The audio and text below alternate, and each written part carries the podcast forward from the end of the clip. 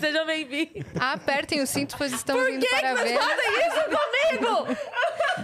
Estamos a zero dias sem eu a vou Cris fazer uma reclamação formal. Esteban, toda vez a gente tá pra entrar no ar, dá dois segundos, elas fazem alguma coisa pra eu entrar rindo. Dessa vez eu não Tô fiz nada. uma Bela doida. vinheta, bela vinheta. Bela vinheta. Ai, que ótimo. É porque a gente ficou conversando durante a vinheta, a, a Nanzali falou, Shh. Eu falei, tá aberto o microfone? Não. Eu falei, cala a boca, meu! É, então, não- eu não quis te expor dessa maneira, minha linda. Sim, meu, fala assim. Ótimo, deixa registrado, Kiyoshi. Vamos marcar uma reunião hoje. Isso é assédio no trabalho. Ai, meu Deus do céu. Mas salve, salve, viajantes, sejam bem-vindos. Apertem os cintos, pois estamos indo para Vênus. A gente estava aqui na maior resenha e descobri que ele é metódico, Esteban Tavares. Boa tarde, meninas. Boa tarde. bela, bela vinheta, um pouco nervoso ainda, né? A gente tava conversando Por quê? aqui. Porque é desse- de- desses métodos que eu adotei pra minha vida, né? De ser uma pessoa mais estressada e ansiosa. O que aconteceu? Ele veio do outro lado da cidade? Sim. E esse horário, a marginal, é um inferno. Aí, se você não pega a marginal, você pega a Avenida do Estado, que é o quê? Um inferno. Mas quem me salvou foi a Cris. na Olha verdade. É. Cris Ele me ficou, ele ficou aliviado porque eu não tinha chegado ainda. Ele falou, ufa. Obrigado, Deu tudo viu? certo. Obrigado por me receber aqui, um Pô, prazer. vai ser Sou demais. fã, já vou de antemão e, pô, demais, demais estar com vocês aqui. Ai, sim, tô, tô Obrigada animada. por ter Pô. vindo. A gente tava conversando que da- do nosso sistema de horários. É. Ele tava falando que ele chega muito adiantado nos lugares. E quando ele não chega, ele perde esse controle, ele fica todo. Eu perco o controle mesmo. Nervoso. Né? Eu perco o controle geral, assim. Tava fico- se tremendo, tá? Eu tava, cara. Pior que eu tava. Eu cheguei pra lavar a mão no banheiro assim, ó, meu Deus. Aí tu não tinha chegado ainda. Eu falei, ah. Realmente foi onde Não me deu um tinha alívio. ninguém no assim. estúdio, sabe? É, exatamente. Aí o Levi falou assim: pode ficar esperando aqui embaixo. Eu, Sério, pode. Ele na cadeira de massagem, tá ligado? eu- É, podia ter ido mesmo na cadeira de massagem pra dar uma relaxada. É, precisava. Inclusive, quero uma aí, quem quiser estiver assistindo, quiser mandar uma também. Uma pra sua mandar, É, casa. pra minha casa, né? Seria uma... Acho que dá uns 20 Perfeito. anos de vida pra mim a mais. É verdade, velho. Massagem é Nossa, tudo, né? Seria bom, né, ter uma cadeira de massagem em casa. Uma, uma boa pedida. Vamos pros recados? já, Bora. Pra gente emendar no papo? Ó, se você quiser mandar pergunta pro Esteban, se você quiser mandar mensagem pra ele, pedir música, pode, tá? Porque é, o- é o pesadelo do músico, mas hoje você pode. tá? Acessa nv99.com.br barra Vênus e lá a gente tem limite de 15 mensagens que vão custar entre 100 Sparks, ou seja, 10 reais, e 300 Sparks, ou seja, 30 reais. Então manda lá que a gente tá esperando. É isso. E se você estiver assistindo a gente pela Twitch, lembra que se você tiver uma conta da Amazon, você linka a sua conta da Amazon com a sua conta da Twitch. Isso te dá um sub grátis por mês e você apoia este humilde canal sem gastar o seu rico dinheirinho. Exatamente. E a gente tem uma surpresa pro nosso convidado. Opa. Olha, ali, Olha que cara. maneiro. Olha liga. quem foi o gênio. Foi o Gigalvão, nosso ilustrador, né? Beijo, G. Nossa, ficou demais, Ficou velho. muito legal. Ficou muito legal. Que- Você vai ganhar, tá? Em alta qualidade. Isso aí é, é seu. Obrigado, gente. Pra você. Pode usar. Pode fazer um, mandar fazer um quadrinho. Se você Minha mãe vai dizer, pô, deveria ter pintado o cabelo pra ele fazer um desenho. Que eu tenho certeza que ela vai falar isso a primeira coisa. É mesmo? Não, Ela falou ela do- fala, ela fala. Ela acha ainda que eu sou um jovem, mas eu não sou mais, né? Mãe é assim, né? É pra Mas- sempre, pra sempre é bebê. É, pra é. sempre. Não, meu filhinho, né? Eu tava aqui já atrasado, desesperado. Ela manda assim, não vai começar? E eu no Uber, assim... Deixa aí que começa automático, fica na página. Mas, pô, obrigado, gente. Eu tô até mais bonito, na real. Não, ficou bem maneira a ilustração. Esse é o nosso emblema que a galera pode resgatar gratuitamente na plataforma com o código que é Adios Esteban. Opa. Né? Oi, oi. Você tá oi, em turnê? Esteban. Tô em turnê de 10 anos do disco, né? Esse disco fez 10 anos agora, completou, quer dizer, 20, 22, né? Setembro de 2022, 10 anos do Adios. É, turnê de... Meio que baseado, assim, nos meus ídolos. Comecei a ver eles fazendo turnê de, de, de discos clássicos. Não que seja um disco clássico, mas dos discos que eu gostava, assim. E aí, conversando né, com o pessoal da produção, cara, vamos fazer uma turnê de 10 anos do disco. É, eu ainda tava também compondo coisa para disco novo. E achava que era o momento também para aquela galera que ou era muito jovem, porque eu tive um público que era muito jovem, nem podia entrar em casa de show, assim, né? Quando eu lancei o disco. Poder agora chegar e assistir esse show de novo, embora eu esteja um pouco, meus cabelos mudaram um pouco. E, e também do povo que eu vejo que não estava mais frequentando o show, voltou aí. Então essa turnê de comemoração é super bacana por isso, né? E é bom tocar assim, cara. Eu, eu não, não sou daquele cara que chega. A enjoar do disco. É bom assim. tocar assim, começou a É, tocar. começou- É. Obrigado. Trilha sonora, trilha Foi sonora. muito mal. É feito tipo do ratinho, assim. Eu até no começo achei que ia me incomodar um pouco de tocar disco inteiro antigo de novo, né? Porque geralmente tem umas coisas que você não quer tocar mais, mas tá sendo super bacana, assim, super positivo Porque pra foi mim. seu primeiro álbum, né? Foi o primeiro disco solo. Solo. Né? E aí, pô, a galera tocar é apegada, né? Na ordem, a galera vai, já sabe a ordem do disco, então já sabe o que, que vai ouvir. Claro, né, o show é bem maior que só o disco, mas é esse primeiro ato do show, assim, é o, é o disco na íntegra. Eu tô super feliz, assim, a gente fez muitas cidades já. E, e é bom ver gente voltando, assim, sabe? Que é um É jeito como tá essa volta aos shows, cara? Cara, eu tô felizão pra caramba, assim, né? Porque é, é, a gente ficou. O músico ficou muito tempo em casa, né? E realmente em casa, não tinha o que fazer, não tinha. é, Fazia live, era um jeito de não se sentir sozinho, mas ao mesmo tempo era uma solidão absurda. Tu tá ali no, no estúdio, trancado, tocando, mesmo que conversando, interagindo. Essa interação que a gente tem pela internet, uma hora ela. Ela implode, porque tu tá sozinho, né? Num ambiente fechado. Por mais que tu não te sinta uma pessoa sozinha, porque as pessoas te, te transmitem carinho, transmitem coisas do gênero. Então, o que faz falta é tocar, é, viajar, toque. é o pau, é o toque, exatamente. Até na vida real, abraço, esse tipo de coisa a gente tava sentindo falta. Agora, né, a gente já tá um ano aí, mais ou menos, que a gente voltou a trabalhar. E, mas eu vejo que agora o pessoal tá mais tranquilo, assim. No começo dos shows também ainda rolava um certo nervosismo, por tanto parte da equipe, por parte do público, de todo mundo. Agora eu vejo uma certa tranquilidade, assim. Vejo que o pessoal tá curtindo mais, tá se entregando melhor também pras coisas. E, pô, é felicidade, né? A gente não sabia nem quando ia sair dessa. Quando, quando começou, eu nem imaginava que eu estaria conversando com vocês aqui sobre a turnê de 10 anos do disco, que eu imaginei que nem daria pra fazer quando eu tive a primeira ideia, porque a gente tava no meio da pandemia. E eu falei, vai passar os 10 anos do disco, eu vou falar o quê? 11 anos? Não sei se Parabéns. é, é. O 11 não é tão é, não é- simbólico. Não é, tão simbólico. E então é, é, é bom. E aí também traz para as pessoas essa sensação de, de voltar para aquela vida. Todo mundo gosta nessa nostalgia de, de voltar num disco, voltar num momento. Sempre falam para mim, ah, porque quando teu primeiro disco eu comecei a namorar ou whatever, né? Coisas parecidas com isso.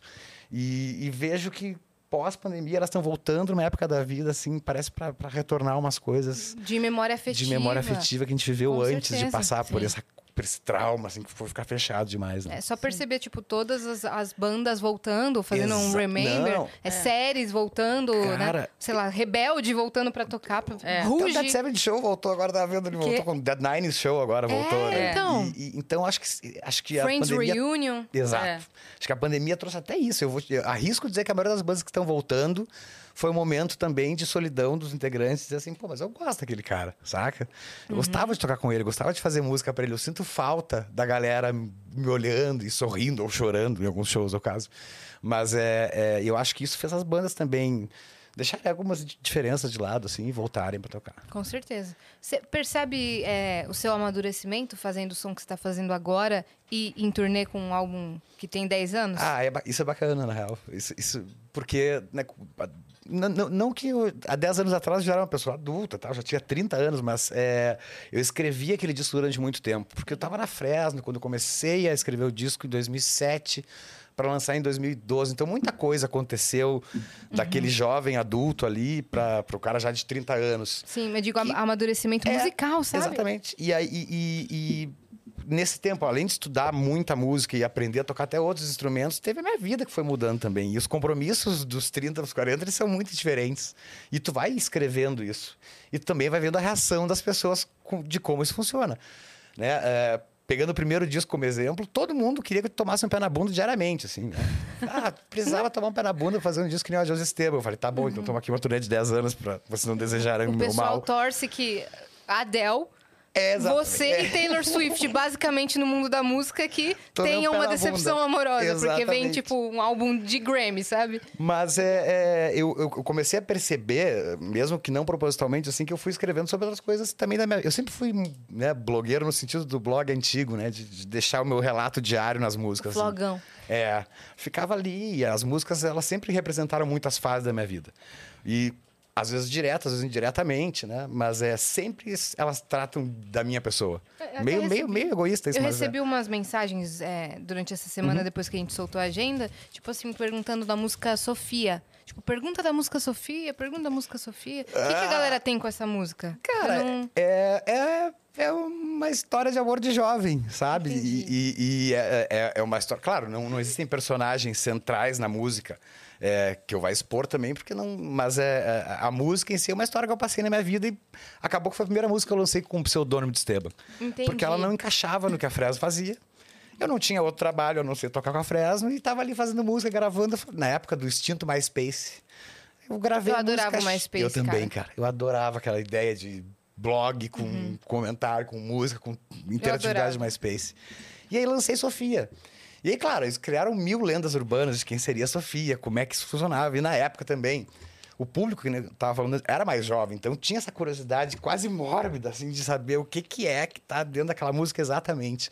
Quando as pessoas nunca pararam pra pensar que poderia ser só o nome da música, né? Sim. O nome da pessoa. Um nome genérico, Nome assim. genérico, Tipo né? Maurício, né? É, É. Do Legião. É, uma coisa genérica total. Ana Júlia, No- sei lá. É, no meu caso não, sei- não foi tão genérico, mas também não foi. A culpa foi tua, É, você foi fez minha, muito claro. específico. É, exatamente. É que, na verdade, como eu era o cara que não esperava lançar, eu tava naquela coisa do, do, do- do guri bobo, assim, ah, vou fazer uma música pra ela. Ninguém vai mandar, né? descobrir. Vou mandar pra ver o que, que acontece. E aí, daqui a pouco, eu falei assim, hum, essa música é boa, hein? Vou lançar essa música, mas ninguém vai saber quem é. E aí, criou-se esse campo, esse campo da especulação na internet, assim. Mas eu deixo um pouquinho de mistério Então o também. nome não é Esteban, né? É Rodrigo. E o Esteban nem era pra ser meu nome, né? Tipo, quer dizer, na verdade... Nome artístico. Nome artístico. Era, é, eu tava precisando lançar a música e falei assim, cara, preciso de um nome artístico, é, nome de um projeto solo, né? E Rodrigo Tavares é meio genérico demais, eu achei assim. Tavares era como eu era conhecido na Fresno, também era uma coisa meio despachante, saca? Tipo, Tavares, assim, o cara ali falando de amor, achei meio estranho. Uma foto de um cara de 90 anos. assim. Exatamente, Esse é o exatamente. Tavares. Aí, cara, eu, eu lembro que eu entrei no blog. eu- na, na época existia o blog escrito, ainda existe ainda, né? Mas chamavam de blog isso. E de um cara que eu gostava muito, que é o Stephen Christian, que é vocalista de uma banda chamada Amberlin. E o cabeçalho daquele dia do texto dele era Call Me Esteban. Aí eu falei, pô, putz, nome legal para um projeto. Nem meu nome, não queria mudar de nome, nunca quis isso. Botar como nome de um projeto solo, assim. Tipo Boy Pablo. Se bem que eu acho que o Boy Pablo se chama Pablo, mas enfim. Não tá te ajudando. Não, Você não tá me te ajudando muito. Aí, mas aí, as casualidades da vida, né? No mesmo dia, uma amiga minha tinha ido pra Montevidéu. E eu sempre sou piradão na cultura latina, assim. E ela mandou pra mim um, muro de lamentos que tinha um- uma pichação escrita José Esteban. E eu falei, cara, que É baita isso, nome velho. de disco. Eu falei, que baita nome de disco. Só que eu brisava ser o, o- o- né, o personagem. Do... Eu falei, tá. O advento do Twitter também estava chegando. E eu fui lá falei, tá, o pessoal me conhece como Tavares. Tanto que todo mundo da Fresno era Lucas Fresno, Vavo Fresno, né? Ah, vou botar Esteban Tavares, que eles vão saber que eu sou também o Esteban. Né? E daqui a pouco as pessoas começaram a me chamar de Esteban e, eu, e- não tem como tentar controlar também. Pegou, né? Porque também fica parecendo meio arrogante, assim. Tipo, pô, tu foi lá e botou um nome que é um nome próprio, né? Num projeto solo. Tu vai querer que as pessoas... Vai ficar corrigindo as pessoas? Não, eu falei, não, vambora. Agora, agora, pega a carona e vai. Eu vi um vídeo da Marjorie, que daí é o, é o nome de Sim. fato dela, né? Mas eu achei maravilhoso ela falando assim que é, sempre o nome dela era muito difícil. Não era comum, né? Hoje a gente já tá acostumado. Exatamente. Mas ela, ela diz assim que depois da terceira vez a pessoa tentando falar o nome dela errado, ela aceita o que a pessoa estiver oferecendo. É, eu, eu se me chamaram de Rodrigues Ah, tá Tavares, bom, Esteban. Mármore, aham. É, mármore, 20 é isso. apelidos, então eu já, eu já meio que respondo automaticamente pelo tom de voz. É tipo cachorro, assim, sabe? Ah, tá, é comigo.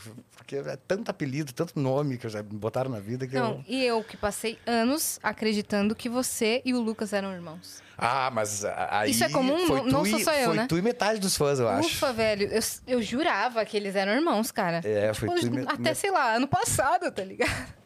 Metade, metade dos fãs acreditavam nisso, na verdade. E, e- e é que Vocês também que a gente... colocaram essa fic ou foi Não, uma coisa... cara, eu acho que a gente era muito parecido também. A gente tava brisão, vendo as bandas que a gente gostava, assim, e tentando esteticamente chegar perto deles, saca? Aquela coisa de ter uma referência musical.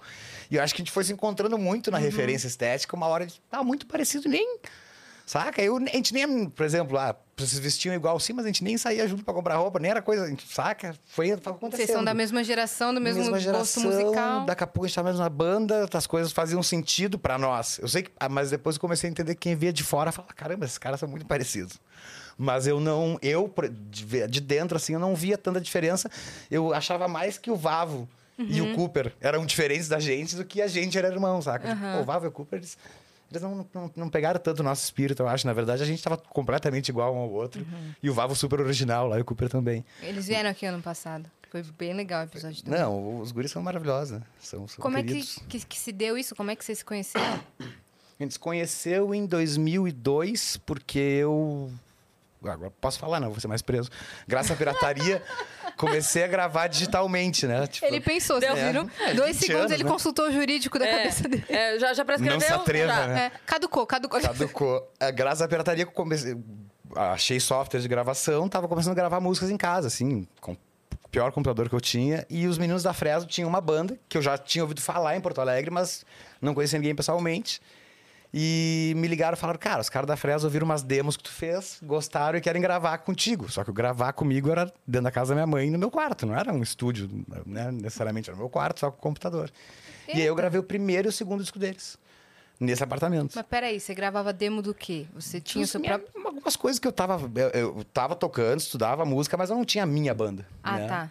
E, e aí eu acabei caindo, caiu no meu colo, assim, produzi uma banda também, uns guris que também estavam começando, que casualmente veio a ser a Fresno. Uhum. E aí eu gravei os dois primeiros discos.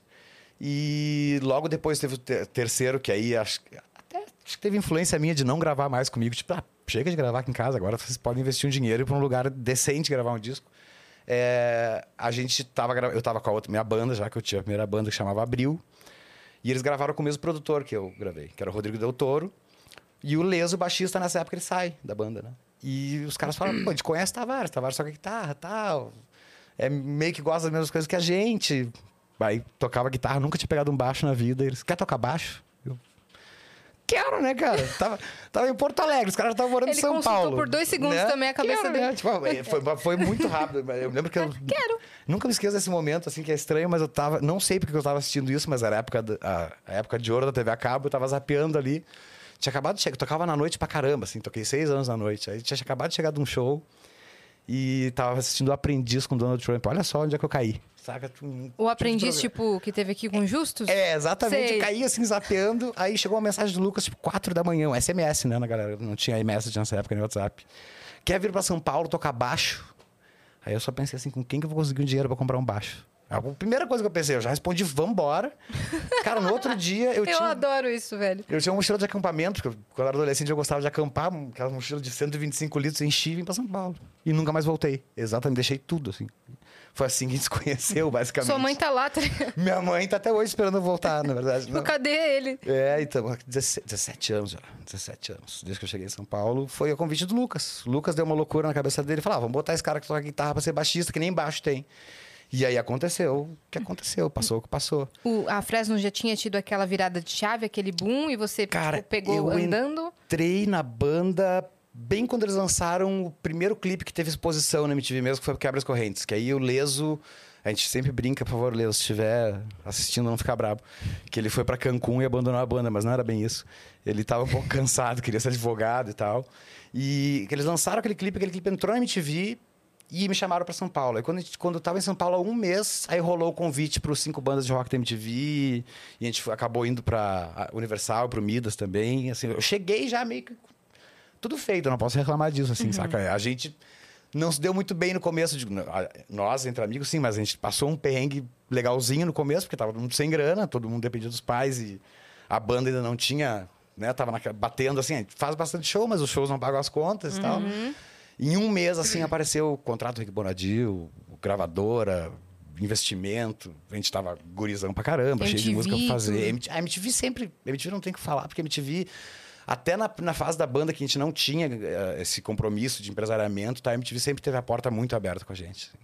O meu trauma até hoje foi ter acabado a MTV Brasil. Né? Você não supera. Não supera. Ba- acabado não, né?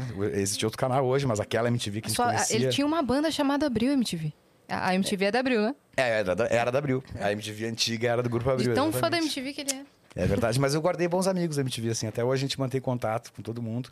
E sempre foi um lugar também que a gente nunca precisou da assessoria, saca? A gente chegava na MTV, a gente morava perto da MTV já porque a gente sabia que a gente ia precisar da MTV sempre. E aí lançava alguma coisa, a gente meio que pegava o telefone e ligava direto lá pro Tchear, falava, nossa, a gente vai lançar uma coisa, a gente pode ir aí. Ah, vem aí, vai ter um programa pra vocês. E literalmente tinha um programa no dia pra gente. Então sempre teve essa abertura gigante. Mas é claro, né? Aí o empresariamento de gravadora, o RIC, tudo aí abriu aquelas portas de, de televisões grandes mesmo, canais abertos e tal. E Que é a história que a galera mais conhece da Fresno, assim. Mas eu acho que o, quem, o grande impulso pra Fresno, naquele momento, sair do underground pra virar uma banda mainstream por um tempo, que foi agora volta, é, foi MTV. É, a gente deve tudo pra MTV, na real. Eu assisti um. Tipo um mini doc. Eu não sei se você tava na banda ainda nessa época, mas que eu adorei, cara. Que era. é, era como se vocês tivessem, tipo, ido pra uma casa de campo. Cara, foi logo depois do sair isso aí. Foi, uma né? gravação de um EP deles, se não me engano. Que eles gravaram numa casa de. Logo depois que você saiu. É, ah, entendi. foi logo depois que ah, eu saí. ente- achei que você tivesse. Mas eu assisti também, eu assisti. Que é muito maneiro, é, né? lindíssimo aquilo lá. Os caras foram lá, montaram bateria, tiraram luz, nem sei de onde tinha tanta luz assim pra fazer todo aquele doc, fazer se, gravação. se o Lenine tava no álbum também. Lenine- é, Nossa, foi um EP com cinco músicas, tinha Lenine e Emicida. Isso! Lenine e Emicida nesse Eu EP. adorei esse- Putz, ali eles mandaram muito bem. É E eu acho o melhor trabalho da Fresno, assim, até hoje, aquele trabalho eu fantástico, assim. também. E o Lucas sempre foi muito esperto nisso, né? Sempre no sentido de vamos captar tudo que a gente vai fazer, vamos fazer num lugar legal para ter material e tal. E com certeza gravar um disco no campo deve ser maravilhoso. Eu não tive essa experiência ainda, mas deve ser incrível. É, eu, ia perguntar é, na parte de composição. Porque você escreve, o Uhum. Lucas escreve, outras pessoas da banda escrevem. Na hora de montar um álbum mesmo, como é que fica? Que veio o Paulo Miklos aqui, ele falava que no Titãs, nos Titãs era tipo uma loucura. Tinha, sei lá, É, não, mas 60 o Titãs músicas. Era votação. eu- Eu, Votação. bastante, é, vi Eu bastante nunca vou esquecer a frase dele. Ele falou: era uma democracia horrorosa. A Cris sempre Essa- lembra dessa Cara, frase. eu, eu ri tanto disso, juro. Eu me caí aqui a hora que ele falou. Era uma democracia horrorosa. Eu Falei, cara, essa frase é muito boa. É, mas na minha época da Fresno, assim, foi mais tranquilo, assim. Porque eu, eu me lembro quando eu entrei na Fresno, o responsável direto por todas as músicas era o Lucas, né? Aham. Aí eu tinha já minha banda, fazia músicas, cantava, mas eu sabia também que eu estava entrando numa banda que tinha uma certa história que eu precisava respeitar, pelo menos, como funcionava a dinâmica da banda. Então eu fui me enfiando devagarinho, né, cara? Ah, tive uma ideia aqui, tive uma ideia ali. Quando eu cheguei em São Paulo, o Lucas já tinha uma boa parte do primeiro disco que eu lancei com a banda composto. Então eu não me sentia muito no direito de falar, ah, isso aqui eu não gostei, não, não tava nesse papel. Mas pude colaborar bastante também pro Redenção. Já no segundo que a gente fez junto, que foi o Revanche, aí foi uma coisa mais de parceria, assim. Tá, não, beleza, agora tu já tá na banda há um bom tempo. Eu já tinha muita coisa também, porque eu continuava tocando guitarra, nunca tinha parado, então chegava com bastante ideia de música pro Lucas. A gente acabava um indo pra casa terminar, ou ficava por telefone na época terminando música. Romântico isso, mas a gente fazia isso mesmo, pessoal. Terminávamos o telefone. Então é. Não é eu- mandando guia por arquivo, não, né? Não, assim, conversando e tal. E aí, parei que eu vou te mandar dile- direito a letra por SMS. Só um pouquinho desliga. Aí desliga e manda a letra pro cara. A que conversa letra de em novo. 12 SMS, porque tinha limite de Ex- caracteres. Exatamente. Obrigado. não, não lembrava disso agora. Tu me Tinha. lembrou de uma coisa. 140. É, 140 era o limite. Cara, agora tu lembrou que tinha. Que é por isso que o Twitter tinha o limite de Putz, 140. olha, eu que fui um dos precursores de andar no Twitter, assim, não sabia, cara. Não lembrava Eu que não era sabia que era né? por causa disso. O Twitter, ele foi criado. Eu não sei se vocês lembram disso, mas o Twitter, você. é, não era como é, não era uma rede social como é hoje. Não. Na não. verdade, o Twitter foi criado para comunicação e era usado, tipo assim, para os bombeiros nos Estados Unidos, porque daí localizava fácil. Postava É. lá e o cara localizava. Hoje a então gente- você, você tweetava por SMS, você lembra disso? É verdade. Que agora. É verdade. Agora Você tu tá puxando. Tu entra no Twitter hoje, é tipo o inferno na Terra. Presta- crianças, crianças. A gente tweetava por SMS e não dava para deletar. Não, e ainda Não, tinha uma não coisa tinha nada. maravilhosa que Só não não tinha o pensando no RT. PC. inocente pra caramba, vou tomar banho. Né? Tipo, É. Exato. Não sei quantas O curtidas. RT, você copiava o tweet de alguém e escrevia assim, RT, RT, e colava. arroba. É. É. Podia botar imagem, tinha o TweetPic. lembra? TweetPic, TweetPic. Depois exato. o Twitchcam, que eu acho que foi precursora da transmissão. Foi, Então, lives, de streams, foi mesmo. Foi precursora, assim. Eu me lembro que a Twitchcam era um fenômeno, assim, porque a gente entrava às três da manhã e tinha 10 pessoas- mil pessoas te vendo. Eu nunca mais fiz uma live tão boa como quando na época das lives surpresas, porque tava todo mundo Era muito, muito legal dentro do. Twitter. Hoje ele tá um pouco mais bagunçado, assim, do que ele era, na verdade. É. Eu tenho saudade um pouco desse Twitter mais careta, É, assim. Twitter, volte às suas 2008. raízes. Lembre de quem você é. É, mais, mais assim, pô, me lembro que eu entrava no perfil do comediante chapeado, eu entrava no perfil do músico, tava falando sobre música. aí, Exato. né, era- era- não era. Agora, é, que nem ontem começou o BBB. Por enquanto tá super engraçado. Até quinta, todo mundo vai ser odiado. Exato. É. Aí na Quantos semana que vem o odiado vai ser amado de novo e o Twitter vive nesse ciclo infernal, né? Exato, mas pelo menos a gente vai se alienar um pouco. Né? Claro, não, maravilhoso. maravilhoso. Nunca, se fui anti-BBB um dia, é, Não me peço lembro. perdão, peço perdão. Eu vi o lance do sofá ontem, que a galera tava zoando. Eu não consegui assistir, mas eu vi o lance do sofá, que estavam zoando o sofá. O quê? Que tava Ah. todo Tava nojento. manchado, estragado. Prova, prova estranhíssima, inclusive, aquela. Sofá dessa cor aqui, Pois é. né? Não, estranhíssima. Tava- é. estranhíssima. Prova Uma estranhíssima. dinâmica aquela. esquisita, né? Não, e aí todo mundo já começou meio que se odiar também. O que é maravilhoso, Agora Big você tá Brother. né? preso em dupla, velho. né? E, e pessoas completamente diferentes, presas, assim. Eu achei, eu achei maravilhoso pra começar dando merda já, assim, no, no, no começo. Tipo, o cara tirando a calça e, é. e a, e a menina assim, você pode ir ao banheiro. Ele, não, é rapidinho. Ele tirando a O que aconteceu isso? Frases maravilhosas, como sou moreno de praia, né? Aquilo ali pra mim foi o ápice, assim. Maravilha. E ele se descrevendo, porque eu acho que eles estão usando áudio de descrição pra pessoas é, que são cegas, né? Não sei. Porque em todas as, apresenta- as apresentações falava assim, ó, meu cabelo é preto, não sei o Exatamente. quê. Mas eles estavam errando tudo. Errando a cor do próprio cabelo. Do próprio olho. tipo, cara, assim, eu tenho olhos claros, olho super castanho, escuro. Eu... Juro por Deus. Eu, Não, assim, será que sou eu assim, tô moreno mal? de praia. É, eu, sou moreno de caramba, praia. velho, assim, tá bom, você- que praia você tá indo, né, cara? É, então, umas descrições assim, tipo, eu sou muito, eu sou grandão fortão. E, tipo, era um forte normal, sabe? Não era tão grande assim. Que eu gostei mais ontem que a palavra 1,80 em médico foi repetido não sei quantas vezes, né? Todo eu, mundo é eu tenho médico. 1,80 e todo mundo é médico. Eu vi você tweetando assim, acabou a saúde. Acabou. Tá- tá- No Brasil o SUS não tá tem mais médico, hoje, tá não tem, não. Mandaram todo mundo pra Cuba médicos voltar e foram Ah, pro Big Brother. A Renata Said postou um vídeo falando isso. Ela falou assim: se você reclamava do SUS antes do BBB, Agora, agora não. Você leva teu filho no hospital. agora. Pior que acho que tem dois, se não me engano, que são enfermeiros também. Então, assim, a saúde. Sim, a área da saúde em peso dentro É. do Big Brother. Os dentistas se deram muito bem no Big Brother. não sei se se deram bem ou se estão expondo um trabalho mal feito, mas é, é pelo menos se é o que. Ah, o que quer saber os dentes dele, dele. Isso aí também é uma coisa que me chamou bastante atenção. A gente tá muito. Viu como o Twitter deixou a gente mais amargurado? Fofoqueiro. fica fofoqueiro amargurado. Olha, esse dente aí foi feito, hein? Não acertou a cor do cabelo dele. É, tipo, isso aí não é natural, não. Aham, não. Fez harmonização isso aí, ó. Big Brother Raiz, né? Bom, Big Brother Raiz era um pouco Você perigoso desde o também. primeiro? Cara, eu assisti o primeiro e o segundo, depois eu dei um tempinho, tirei, um, tirei uns anos sabáticos do Big Brother, e aí não me lembro em qual, qual temporada que aconteceu Não sei, foi aquele menino emo que ganhou, o Rafinha. O Rafinha. Acho que o foi menino- ali que eu, é, porque na época era isso, né? O, cara, era que, que ele é? É o emo do BBB. é. Eu me lembro, cara, o Lucas, uma vez, o Lucas almoçando, a gente tava comendo num restaurante, cara, acho que a gente tava comendo num restaurante árabe, se não me engano, aí chegou uma, uma, como é que chama, cara? Construtora de móveis, sei lá.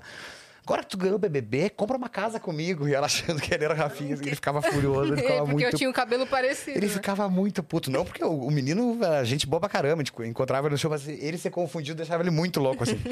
e aí ela chegou, pô, agora que tu tá milionário, compra uma casa. Falou bem assim, ele ficou duro, me olhando assim, cara, quem dera eu tivesse milionário. Até compraria uma casa com ela, mas não. Aí eu comecei a assistir ali de novo, porque era... Não porque ele tava representando o emo, no- em si, porque também isso não... Mas é engraçado que me falaram assim, tem um emo no Big Brother. Falei, opa, vou assistir o que esse cara Ele vai falar. caiu na graça do público. Caiu, cara, e ganhou, Foi. né? É, Ele então. ganhou aquele ano, né? Foi. E depois eu acabei assistindo uns e outros até vir essa fase do, do influencer e do ator. tá- camarote. é, do camarote, exatamente. Aí ali eu achei que. É que foi 2020 e, e dos É, médicos e agora, agora. dos médicos, né? O mais médicos. o mais médicos tá falido agora. Ou se tiver uma prova de saúde... Velho, Mas tem uma Não, coisa se que tá tiver, se tranquila. tiver prova de resistência, os plantonistas vão se dar bem pra caramba. é verdade.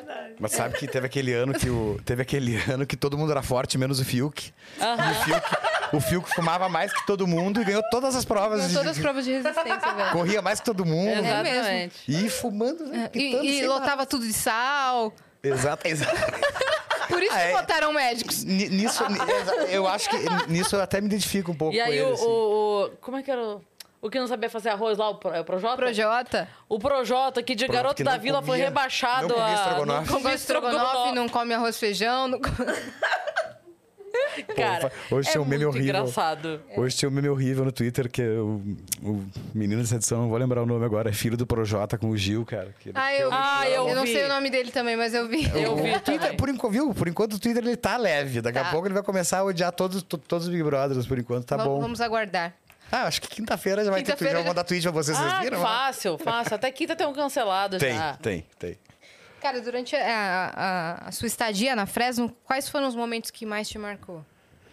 Ah, cara, eu, eu meio que agradeço sempre a Fresno por tudo, assim, né? É, acho que se não fosse o convite também, não sei se eu não teria ficado preso em Porto Alegre na vida que eu tinha, que não era. Tava tudo ok, tava ótima a vida, mas acho que a experiência hoje tá aqui, né, com vocês, assim, tá aqui em São Paulo e ter a minha vida aqui veio dos meninos.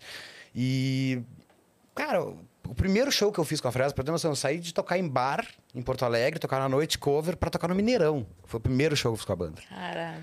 Então, depois disso é relativo o que, que é momento inesquecível. É, então, nem sei como que eu ia me sentir, O velho. primeiro show já era no estádio, no- claro, festival de rádio, né? Mas estádio lotadaço, Black Eyed Peas, Skank, uma galera e, nossa, ali, eu, ali, putz, meu primeiro show, eu vou desmaiar. Eu tava assim, eu vou desmaiar, com certeza eu vou desmaiar.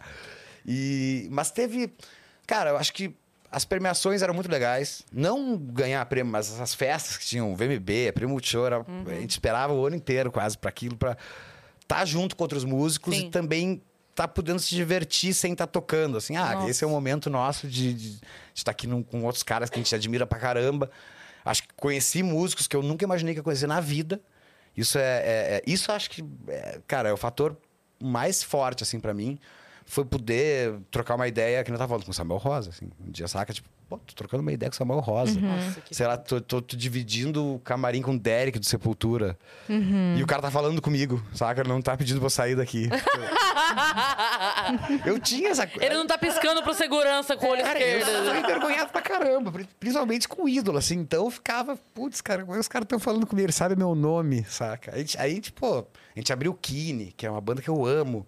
É, a minha adolescente, abriu o Bon Jovi, que era a minha adolescência inteira, assim, sabe? Sério? Eu era apaixonado por Bon Jovi na minha adolescência. Quer dizer, gosto até hoje da banda nova, mas naquele momento, pra Sim, mim, assim, tá sim. perto dos caras foi uma coisa assim, eu vou infartar. Não acredito que eu pedi pra minha mãe uma guitarra com 11 anos, hoje eu tô aqui no palco do Bon Jovi. É, conta como é que foi esse começo na, su- na sua infância. Cara, Você sempre quis fazer isso da vida? Sempre. Se- É muito doido, porque até minha mãe tentou, assim, não teste vocacional, mas a minha mãe sempre ficava assim, não, mas o que, que tu quer fazer de faculdade? Eu, nada. Nada, quero ser Na músico. lata, assim. Quero, mas, cara, falando sério, desde criança, 8, 9 anos, eu falava assim, não quero ser, não quero ser nada, eu quero ser músico. Quero ser nada é boa, né? quero ser músico. Você não tá se ajudando. Não tô me ajudando Você hoje. não tá se Na ajudando. verdade, eu não estou ajudando a classe, né? Eu não estou ajudando a classe. Ele mesmo cancela ele mesmo. É. E aí, cara, não sei o que deu na cabeça da minha mãe que, que ela me ajudou. tá, então tu vai ser músico, cara. Eu vou te ajudar a ser um nada na vida. É, filho. exatamente, vou te ajudar Toma a ser aqui essa guitarra. E aí, cara, não sei o que deu na cabeça. Porque eles concordaram. Assim, tá bom, então tu vai ser músico. Pronto. É, eu, com 11 anos, eu Você acabei... é filho que- único? Sou filho único, por para de Tirando o mães. Lucas, que você tem... É, tirando meu irmão, meu irmão perdido. É, eu tenho duas irmãs, parte de pai, mais, mais jovens que eu. E, mas até então eu era filho único, né? É, e, cara, eu ganhei uma guitarra com 11 anos, mas era assim, aquele cara completamente disléxico, assim, tipo, ah, eu tenho uma guitarra, mas eu não sei se eu quero aprender. Saca? Eu eu tava mais apaixonado pela imagem de ser músico e de ver VHS do Guns. VHS, olha só, puta merda.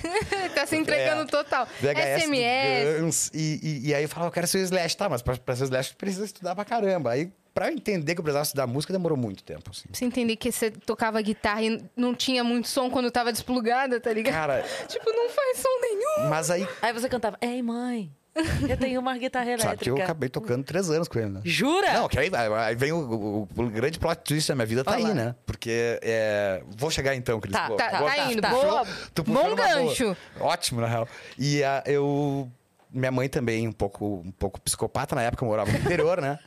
Morava bem no interior. Ela me deu uma Umas frases avulsas muito É, maravilhosas. Ela teve uma ideia maravilhosa, assim, eu vou dar uma moto pro meu filho. Porque, não, peraí, é sério essa história. Porque, cara, pra quem não, pra vocês jovens aí, vocês não Se sabem... ele não- quer ser um nada, Já vai, É. já vai ser músico mesmo, toma uma. Exatamente. As crianças tinham moto episódio. nos anos 90 no interior. É verdade, Gente, é verdade. é, no a interior. Jog, era Jog, não era? a Tchau, a Jog, a, a Grala XT. Eu aí- era doida pra ter uma Jog, cara. Eu, eu, Roxa eu incomodei cara. tanto que eu, ganhei uma moto. Porque você não incomodou também? Eu não ia adiantar.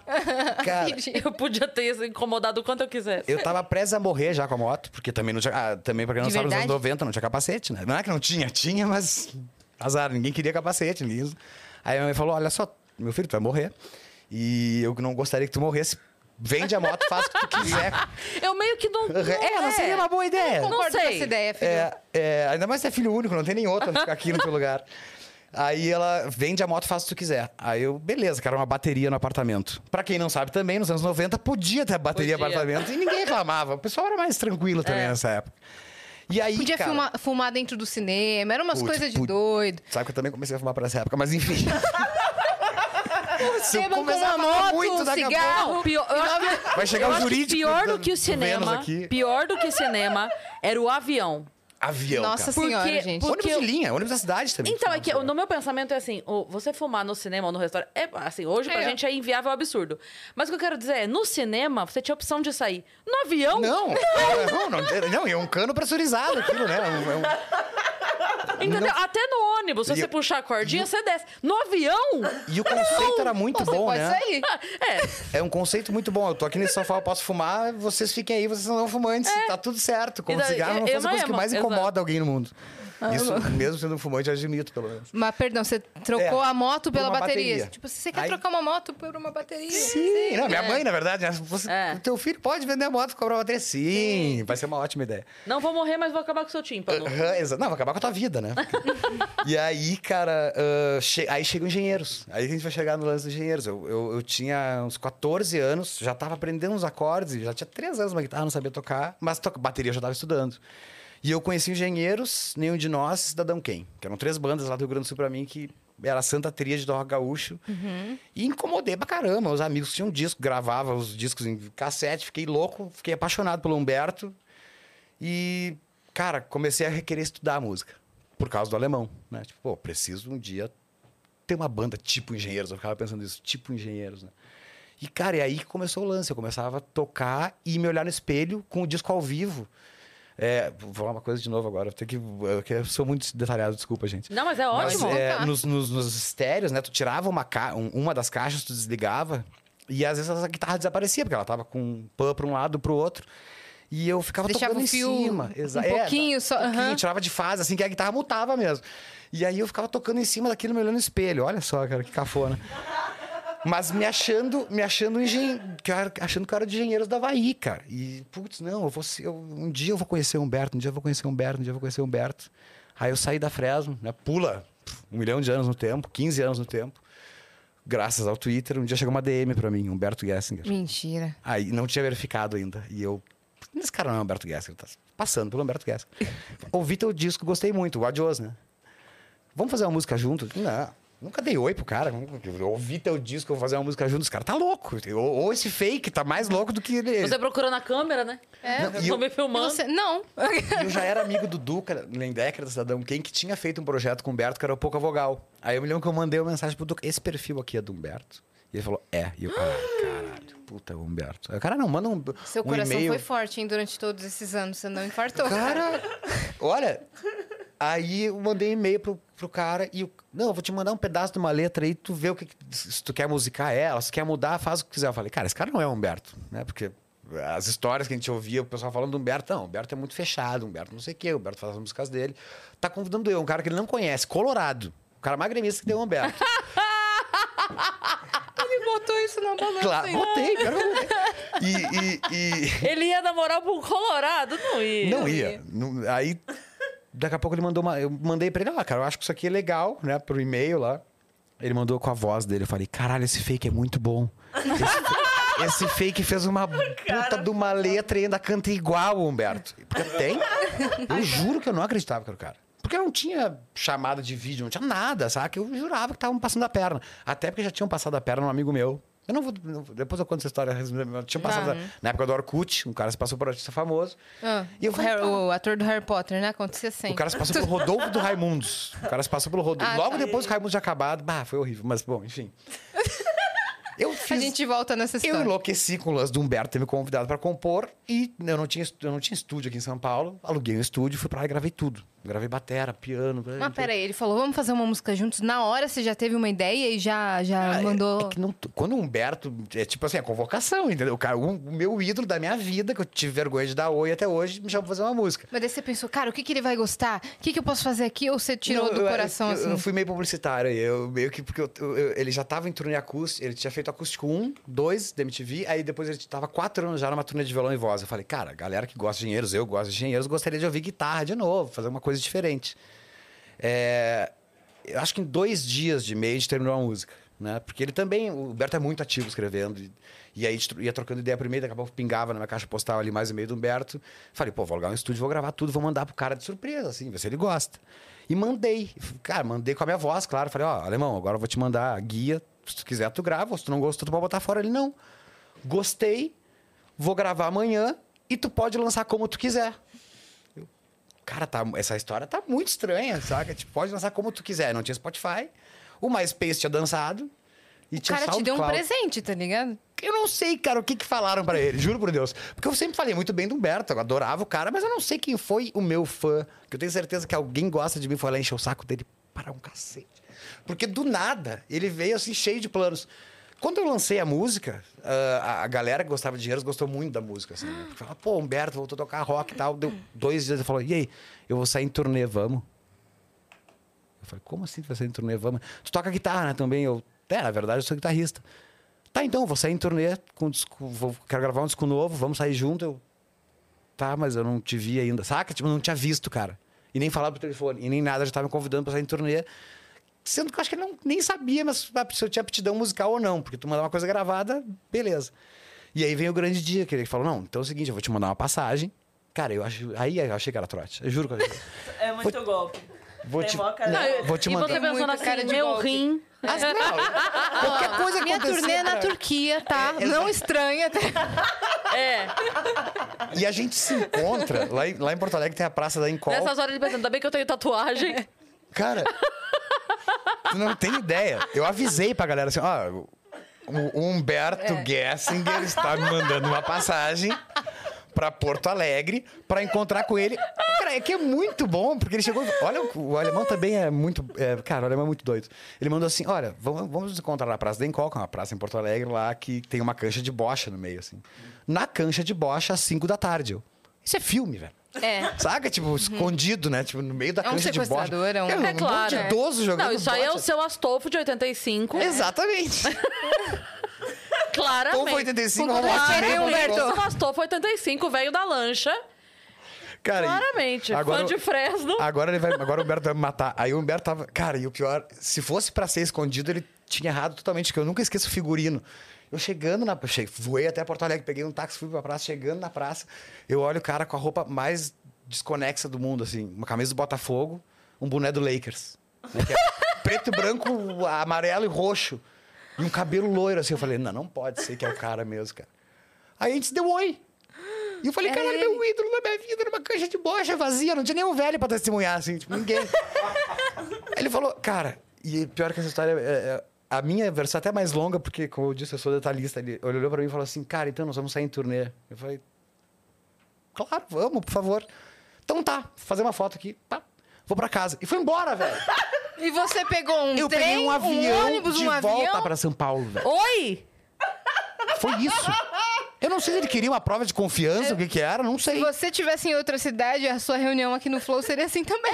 É verdade, Porque pensando bem. vir de avião, barco, trem, ia chegar aqui e ia falar, já é? A, a- a minha entrada aqui foi assim também. Já é, já é? Tirou uma foto, as- tchau. as- curvas que a vida então dá, é né? isso. Eu falei, é isso o quê? Não é isso, já é? Eu falei, já é o quê? Já é. Olhando no, Então já é, é, deve ser pra olhar no olho, não sei. a pessoa deve.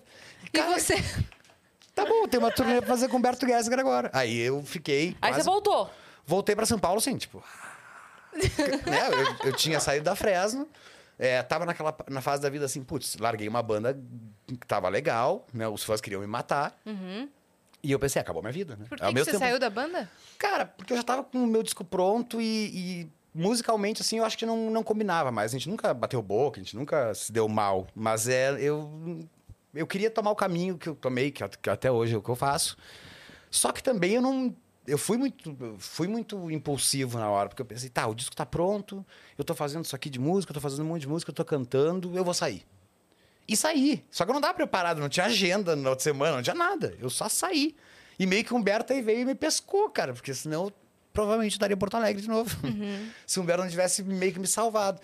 E, cara, foram três anos e meio, assim, de- maravilhosos, assim, que, que eu só olhei pro lado, nunca olhei pro público, né? Porque eu ficava assim, caralho, o Humberto, velho. Até hoje eu vou, no, né? A gente tocou no final do ano aqui em Ah, São ele é Paulo muito juntos. foda. Que demais, cara. E, e aí eu tava ali conversando com ele no palco e o Humberto falando com umas piadas dele, assim, eu, caralho, o Humberto ainda fala comigo. Sabe, tipo, dez anos depois eu ainda acho Será o cara que é ele muito mesmo? intocável. É, Será que eu é trote? pensando. Não, trote eu- tá que eram demorando, né? engenheiros mesmo. não, e aí eu, eu, aí eu, pra tu ver como o cara realmente ele fica se boicotando, né? Aí eu me lembro quando a gente foi gravar o DVD, eu falei, bom, agora tem uma prova de que eu toquei com o Humberto. Como se a gente não tivesse na geração da internet, já todo mundo soubesse, né?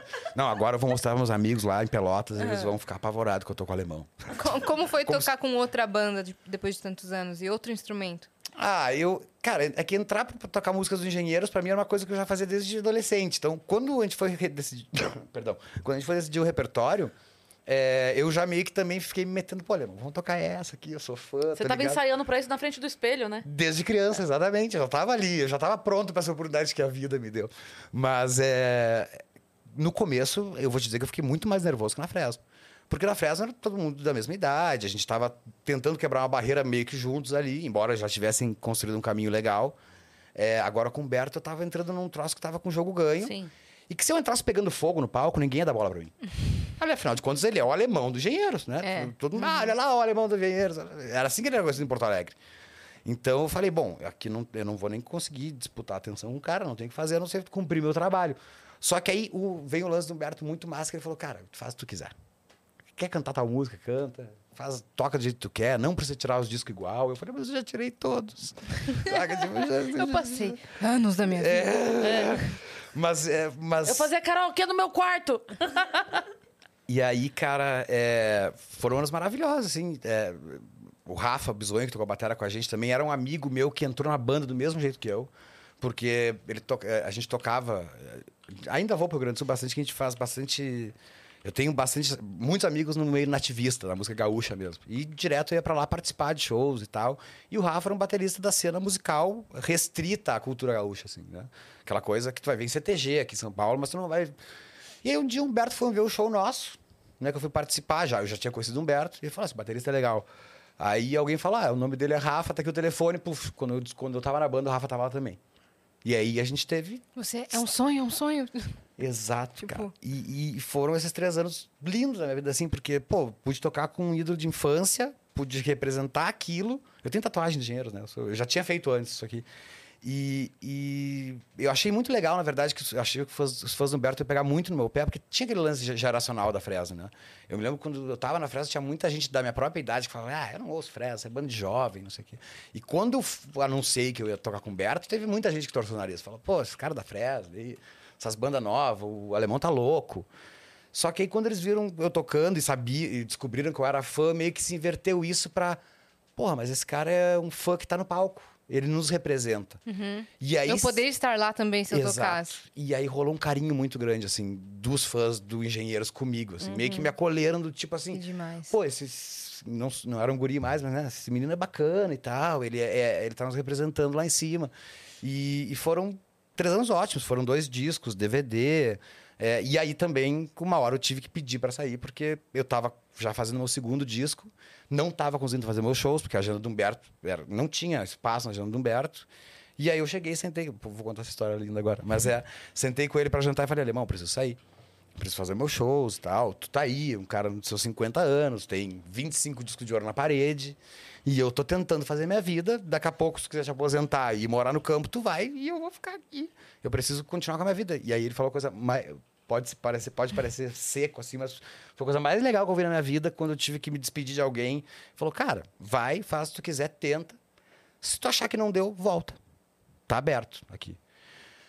Putz, cara, aí eu já era fã do cara. Ali foi um momento, assim, quase que, sei lá, de irmão, assim, saca? De pai, sei lá. Ah, velho, vai lá, faz o que tu quiser. Se tu achar que não deu, volta. E aí até hoje a gente tem essa relação. A gente, eu acabei compondo com ele para outros discos dele. E agora ele teve aqui em São Paulo no Toca Marine. Eu fui lá abrir o show, participei do show dele. É, a gente está sempre em contato, né? E, e, e, cara, o, a- o melhor presente que a música me deu, assim, eu tava falando de encontrar ídolos e conhecer ídolos. O melhor presente que a música me deu foi poder ter tocado com ele. Se- Eu não sei se a gente vai voltar a tocar um dia, eu digo, uma turnê, né? Porque a gente parar, a gente não parou. A gente continua compondo junto, a gente continua fazendo coisas juntos. Mas é, o que rolou ali pra mim já valeu muito a pena, assim, de, de, de ter convencido a minha mãe a vender minha moto. É, é, É. Qual foi a, sua, a reação da sua mãe vendo acontecer sua carreira musical mesmo? Cara, ele- eles. Sabe que eles acreditavam mais em mim do que eu mesmo, né? Pai é assim, né? Eles, eles- eu achava que seria um completo fracasso, assim. Tanto que eu tentei fazer administração de empresas, assim, mas também vi que ia ser pior ainda. E, e os meus pais, eles não. Eles sempre, não, vai dar tudo certo, relaxa, tá tudo no seu tempo. E eu ficava pensando, que papo careta de pai e mãe, né? Tipo, Vai, vai dar tudo errado. Olha pra mim, eu sou.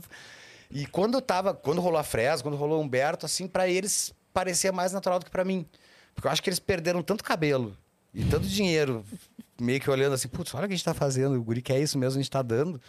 E que pra eles foi meio que assim, ufa, saca? Tipo, a gente sabia que isso ia acontecer. Pra mim, a surpresa era maior do que pra eles. Embora eles sejam super coruja, assim, e, e todo show tu vai ver um num canto chorando, né? Tipo, mas é... Eu, eu acho que eu tava mais espantado da minha vida ter dado certo do que eles. Acho que eles acreditavam mais em mim do que eu mesmo, assim. E Cara, eu que só acho que- agradeço eles Acho que isso. quando a gente é mais novo, a gente tem uma pressa de que tudo aconteça. Parece que se você não é um sucesso até os Exato. 20 anos, você é um fracasso. né? Exatamente. E aí, de repente, eles já adultos, já tendo uma ideia, tipo assim, cara, é um moleque ainda, tá tudo bem. É, é. Calma, respira, uma hora vai, sabe? É, e eu, eu, eu também tive um lance que eu comecei a tocar na noite muito cedo, assim, eu comecei a tocar na noite meio que proibido, né? Eu tinha 17. E eu entrava com eh, RG falso, né? E eu, e eu tocava com uma banda, uns caras bem mais velhos que eu, que tinham filhos já pra criar. Eles precisavam fazer dinheiro na vida deles. Eu não, tava entrando numa banda. Então eu comecei a morar sozinho, jovem, eh, comprei minhas coisas também jovem, assim. Então criou uma falsa sensação, é boa, mas uma falsa sensação de segurança pros meus pais. Tipo, não, o cara trabalha, entendeu? Toda semana eu tinha que tocar. Eu- Tanto que eu me lembro que na faculdade foi o único semestre que eu fiz. Foi quase impossível, porque eu estudava à noite, eu já tinha me matriculado na noite, porque eu não queria acordar cedo. E só que aí, putz, tinha que chegar na casa noturna às 10h30. A aula terminava às 11h40 na PUC lá. E eu, cara, já comecei a perder a aula pra caramba, porque eu tinha que tocar todo dia. Então criou neles uma sensação de não. Totalmente vagabundo ele não vai ser. Um- Uma porce... é, completamente inútil pra sociedade, acho que ele não vai ser. E aí, claro, quando veio, quando veio o lance de vir pra cá, pra São Paulo, e Fresno, aí envolve rádio, TV, aí dá uma sensação mesmo que, que pô, o- a, gente, a gente pelo menos investiu na coisa certa. Ele, ele tava meio certo também. E, mas é. Eles têm muito orgulho, assim, e, e- e- e uma coisa que eu sempre posso agradecer aos meus pais, assim, que eu nunca ouvi não em relação à música. Nunca foi assim, tu pode, mas. Nunca teve mas. Nunca tive que fazer uma faculdade para ser músico. Nunca tive que cumprir com certa coisa para ser músico. Não, tu- cara, a vida é tua. A gente vai te ajudar no que tiver que fazer para tu chegar lá. A responsabilidade também vai ser tua lá no futuro, né? Tipo, se não gostar alguma coisa, ó, a gente tá do teu lado, vambora, segue, segue o teu sonho. Então é, é o que eu, que eu posso dizer para os dois assim que eu não tenho, nunca tive que reclamar sobre o meu sonho da minha vida. Né? Eu sempre fui uma criança muito desconectada do mundo, assim, viajandona, mas é que queria ser músico e eles sempre tiveram do meu lado, assim, não, então beleza, tu vai, tu vai fazer o que tu quer, tá tudo certo. E acho que hoje eles também meio que têm um certo orgulho de mim, assim, né? Que eu não, não- nunca dei muito problema. não- É, eu Não fui preso, você falando não. que muitas vezes você trocava, tipo, sonhos assim, tipo, Muito. toma Ah, essa essa- viagem, eu escutei você falando, Não. e você, não, eu quero uma Perdi guitarra. Todos os sonhos do adolescente da, da, da época, o adolescente, eu me lembro que do lado do meu colégio tinha uma agência de viagem, cara. E eu ficava o dia inteiro ali, meus colegas, em junho, Disney, né? Disney. E aí, putz, nos anos 90, ir pra Disney era, sei lá, ir pra Marte. Aí minha mãe um dia falou assim: tá, olha só, eu juntei dinheiro, tu vai pra Disney. Eu, não! Tem uma pedaleira nova de guitarra. Acabei de ver que chegou na loja tal lá, metade do preço da viagem. E ela tá falando sério. Eu, não, tô falando sério, metade do preço da viagem. Já vou ficar muito não- mais feliz. Muito mais. Putz, a pedaleira demorou uns seis meses pra chegar, velho. Nem, nem tinha na loja, mentira dos caras. Mas eu, eu- cara, todos os sonhos de criança. É que eu não, não fui debutante, né? Mas é. é- O resto dos sonhos do adolescente, assim, que a galera do colégio é meio parecido, né? Ah, vai viajar pra tal lugar nas férias. É. Eu troquei todos pro instrumento. Formatura, Troquei todos coisas. pro instrumento. Todos, todos. Todos os momentos. Que na verdade foram os meus momentos bons, né? Eu não sei se tivesse pra Disney, teria aprendido alguma coisa, como eu aprendi com aqueles presentes. Acabava que era um presente, né? Eu, não- eu chantageava meus pais. Olha só, tu vai gastar muito menos. Não vou pro, pro outro país com uma pessoa com o chapéu do Mickey me cuidando. E eu vou ficar aqui em casa ainda, né?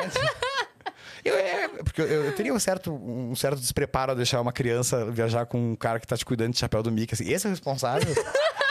Esse cara vai cuidar do meu filho em outro país, saca? É ele que vai ficar na piscina. Mickey feiticeiro, assim. É. Mas muito, eu achei muito legal, assim, que você já tão jovem entendeu que a felicidade não é um modelo, né? Não, Porque você total. poderia ter seguido o fluxo, que é o Total. que normalmente a gente ali ainda imaturo emocionalmente, ainda não sabendo de fato, vai meio que no fluxo, né? Tá todo mundo fazendo eu faço, tá todo mundo viajando eu viajo, tá todo mundo fazendo debutante eu faço. É Exato. meio que um fluxo. E você entendeu É que também Cedo, assim, né? é, tinha outro lance também, né? Não, não, não querendo jogar contra mim, mas tinha um lance também que era assim. O acesso ao instrumento musical ali nos anos 90 era uma coisa muito difícil ainda. Tinha acabado de, de, de- de- abrir as barreiras econômicas e tal, que a gente tinha aqui, não tinha importação e tal. Então, quando tinha oportunidade de ganhar alguma coisa, tu esquecia do sonho da Disney na hora. Do videogame, sei lá o que, que era o sonho, né? Eu não, não tive o Super Nintendo também, porque eu troquei pra um, pra um violão, saca?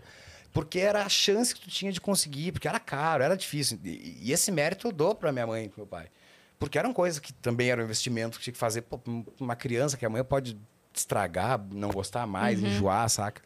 É, mas era a oportunidade que eu tinha de ter aquilo. Então, é, eu, eu cheguei, claro, a colocar na balança. Tipo assim, ah, eu quero para os Estados Unidos. Nunca, acabei nunca indo na vida. Mas é... Ou quero uma guitarra. Porque eu posso fazer essa proposta, eu tenho certeza que ela vai aceitar, né? Então, é, é, eu cheguei a pesar as coisas, assim. E, pô... Isso pode- sempre ganhou. E, é, e não me arrependo nem um pouco. né? Eu, sabe, eu, eu lembrei, você estava contando isso, eu lembrei. Ah, eu tenho uma filha, ela tá com 22 agora, mas quando ela tinha 10, eu sentei com ela para conversar e falei assim: olha, eu- professora, né? Escola pública, aquela coisa, salário de professora, e eu falei para ela: ó. Eu sei que tá longe ainda, mas salário de professor você não resolve amanhã fazer uma festa. Eu preciso resolver bem antes mesmo. Então eu preciso só saber assim, qual é teu plano? Você pretende fazer uma festa debutante? Você quer viajar? Você quer o quê? Ela tinha E seis aí- meses. Não, ela tinha 10 anos. Ela tinha 10 anos. Mas, mas uma coisa que ela falou e eu achei muito é, maduro dela naquela, naquele momento, porque tava muito aquela onda de tipo. Ah, e festa, não sei o que, viagem é uma experiência. E tava muito isso. Então, tava todo mundo vivendo o momento de não debutar, de não ter a festa pra Trocar viagem. a viagem. E aí eu virei pra ela e falei, o que, que você quer? Aí ela falou, quero a festa. Falei, tem certeza que quer a festa? Porque, né? Ponderar e tudo. E aí ela, do auge dos seus 10 anos, virou pra mim e falou: é, Eu posso ir pra Disney com qualquer idade. Uma festa de 15 anos eu só faço com 15 anos. É, boa. É, ela não tá. Caralho, eu não tinha pensado isso. Eu não tinha pensado isso, sabe? Porque, de fato, você vai pra Disney com 20, você foi pra Disney.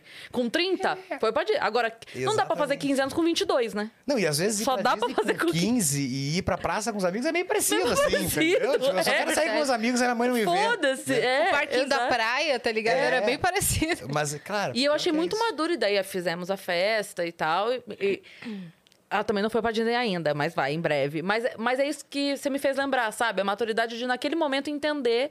Não, eu não preciso fazer isso porque tá todo mundo fazendo. Pra mim, isso aqui funciona mais. Exatamente. E, e- e- e- também tinha isso, e na hora da faculdade também pesou isso. Claro que é muito fácil pro adolescente dizer eu não quero fazer faculdade.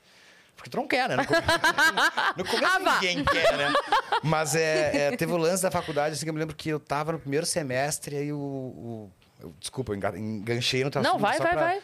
E aí também, às vezes, é um- uma certa serenidade dos pais também, que é, eu tava lá me forçando a fazer administração, que era uma coisa que eu não gostava. Não sei se deu pra notar, mas é, é. E um dia eu me lembro que meu pai me ligou, cara, e falou assim: tá, tu tá aí na faculdade, eu tô, tá gostando ou não? né? Nunca tive problema de falar com eles se eu gostava, não, não ficava fazendo média pra eles. E falou: pô, mas tá, custa X a faculdade. E sair da faculdade e comprar uma guitarra com esse dinheiro que a gente tem que investir em ti? Eu falei: o quê? Falou, ótimo. na hora, É eu meu peguei- sonho. Na hora eu fui embora da faculdade, mas não, eu, nem- cara, eu peguei a mochila e fui embora, nunca mais voltei. Tipo, fui comprar cigarro e nunca mais voltei. Não, do nada o Na professor não hora. sei. Ele aqui assim. é. Eu Como é que eu resolvendo mais Foi pegando e saiu, E todo o pior, mundo, eu já gente. tinha feito a rematrícula do segundo semestre, eu tinha gastado uma É, grana. Foi a primeira pessoa na história de uma faculdade que ligou pro grupo de amigos e mandou tirar o nome do trabalho. Exatamente. A próxima vez que Tira ele foi visto foi no Altas Horas, tá ligado? Todo Eu mundo- juro Mano, que a única Rodrigo coisa ali. que eu ponderei foi assim... Ah, não vou ter mais hospital de graça na PUC aqui. Porque o aluno da PUC tinha hospital, né? E eu, putz, na época eu adorava passar mal. Eu adorava ver, todo mundo me conhecia no hospital da PUC. Aí eu falei, putz, vou perder o hospital da PUC, mas ah, vambora, azar. E, cara, fui, fui lá, comprei outra guitarra, e aí tá, já tava na noite também. E foi, cara, foi ele que me tirou. Não foi ele que me tirou, né? Mas. Ele, também negociou com você uma eu, é coisa. eu também tinha aquela. Embora, quem eu falei, eles nunca me cobraram, mas a, pra minha idade, a sociedade cobrava na faculdade, assim, né? Tipo, tem que entrar na faculdade, tu é preparado o seg- o segundo grau inteiro pra faculdade, tu vai fazer um extensivo faculdade. Porque as pessoas só vão sobreviver com faculdade. Aí tá, tu fica naquela pressão. Eu tenho que fazer uma faculdade, nem é uma questão parental. Não, beleza, mãe, eu vou fazer o vestibular lá. Tá, vai lá, meu filho, tchau. E é, vai fazer faculdade, né? E aí, quando eles me botaram um ponto de vista que eu não precisava fazer faculdade, tipo assim, tá fazendo uma coisa que a gente não, tipo, ninguém te obrigou a fazer, sacou? Tipo, faz aí porque tu quer. Eu falei, opa, não quero. Nunca quis.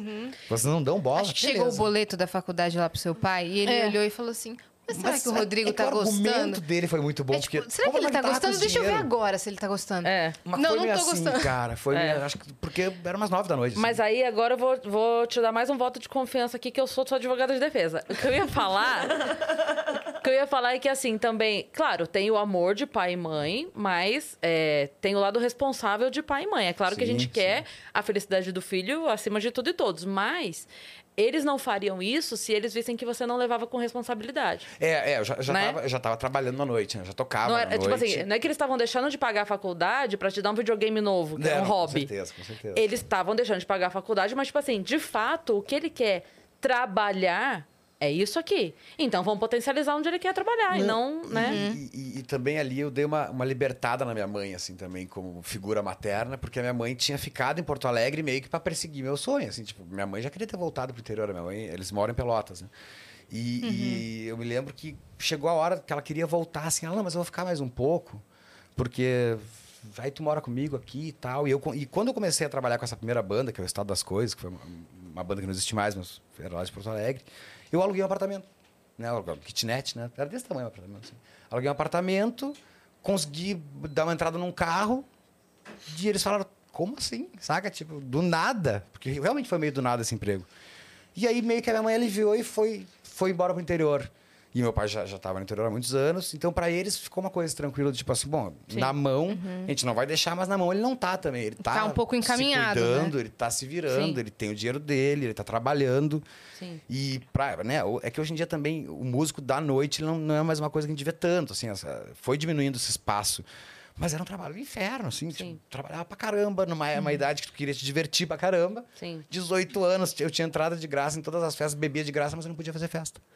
Né? Eu tava lá pra tocar. Então, Sim. quando todo mundo se divertia, eu tava lá trabalhando.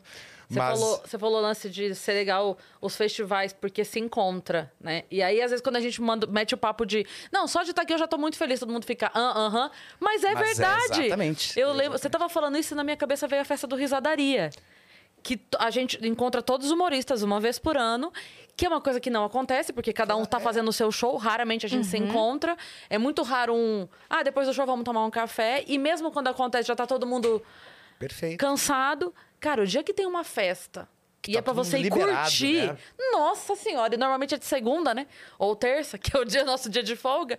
Nossa, como é bom você só encontrar os amigos e falar: não, não tenho que subir no palco daqui a pouco. Não, e. e- Tá e- tudo bem. E, e, geral- e o, e o bom que também, como a gente vai pra eventos da nossa profissão, é geralmente é tudo liberado, a gente já fica com aquela sensação. As de, festas ah, da MTV eram loucura. É. Como é que chamava a é, premiação o, da MTV? O VMB era O VMB. maravilhoso, cara. As festas da MTV, quem viveu essa época viveu.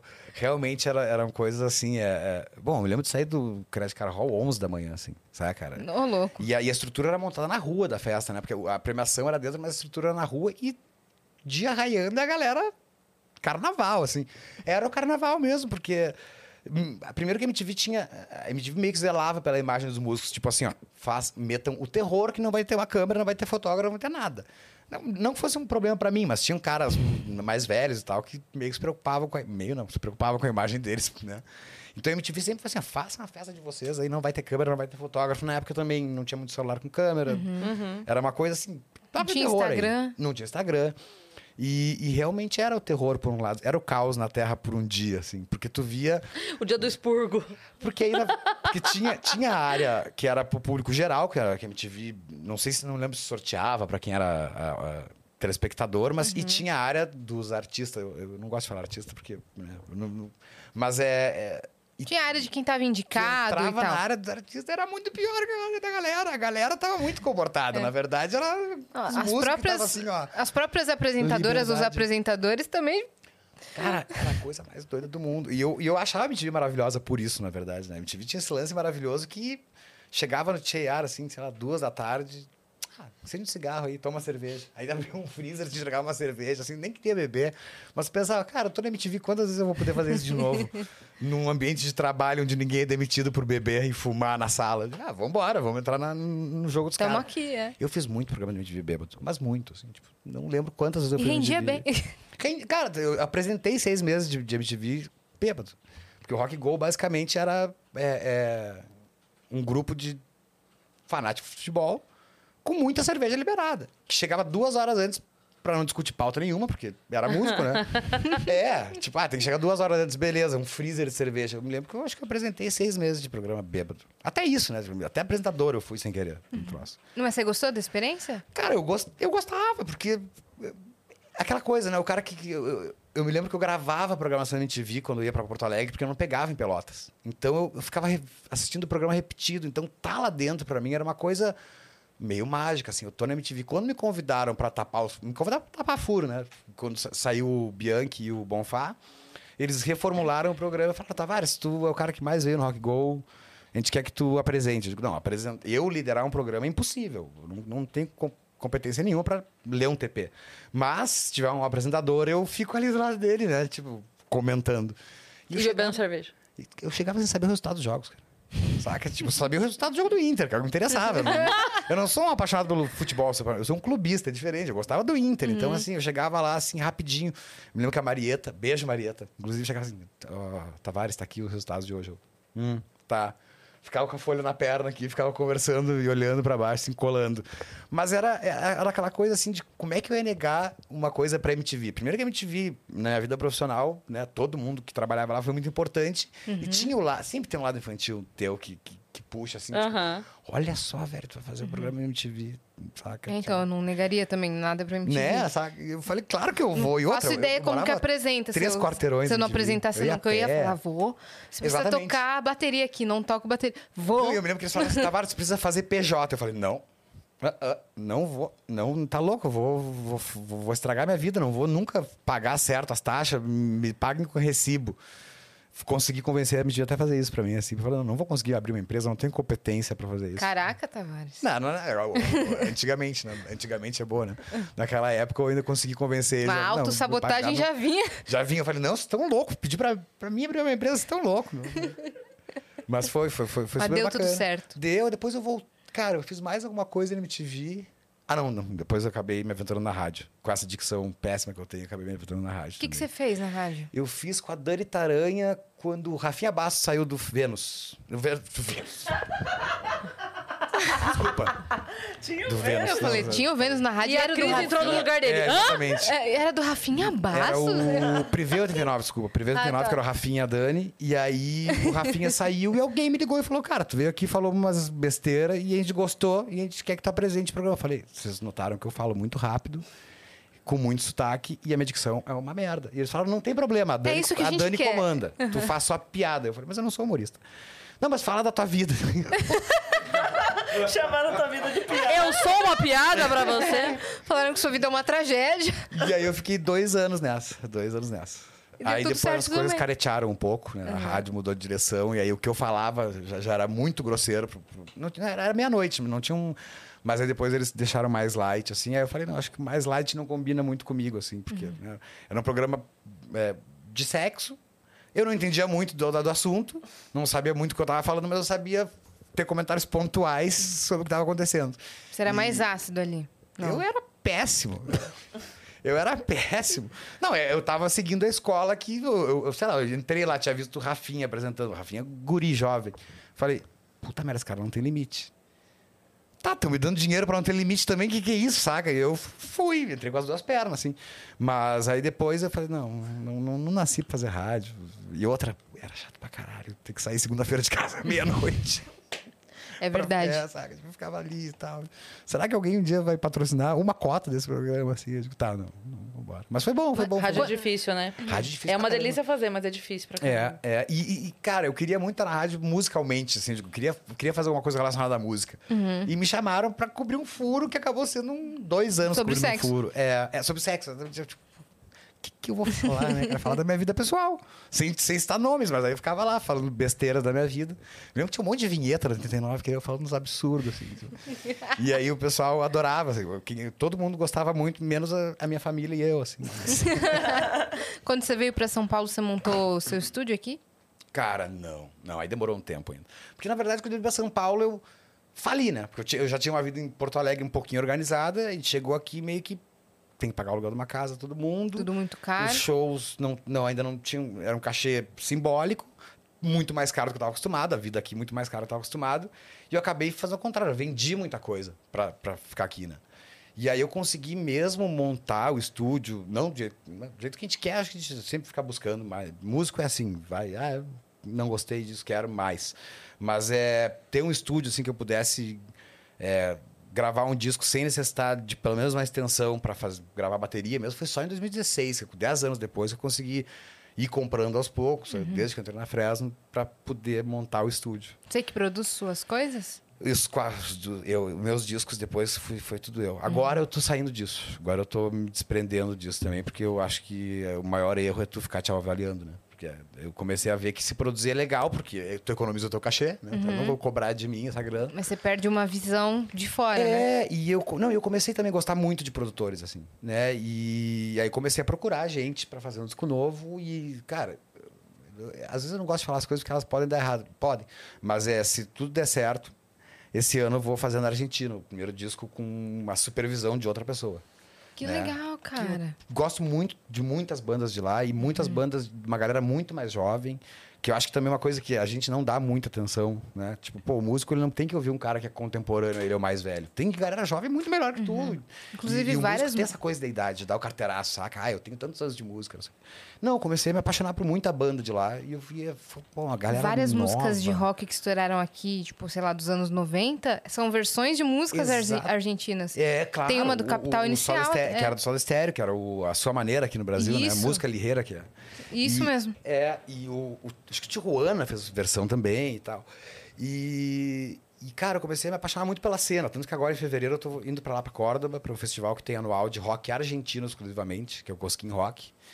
E eu falei, cara, vou procurar. Hoje é mais fácil também. Hoje o, o Spotify já te dá o nome do produtor, o crédito, tudo ali. Eu vou, vou conversar com esses caras e ver onde é que eu chego.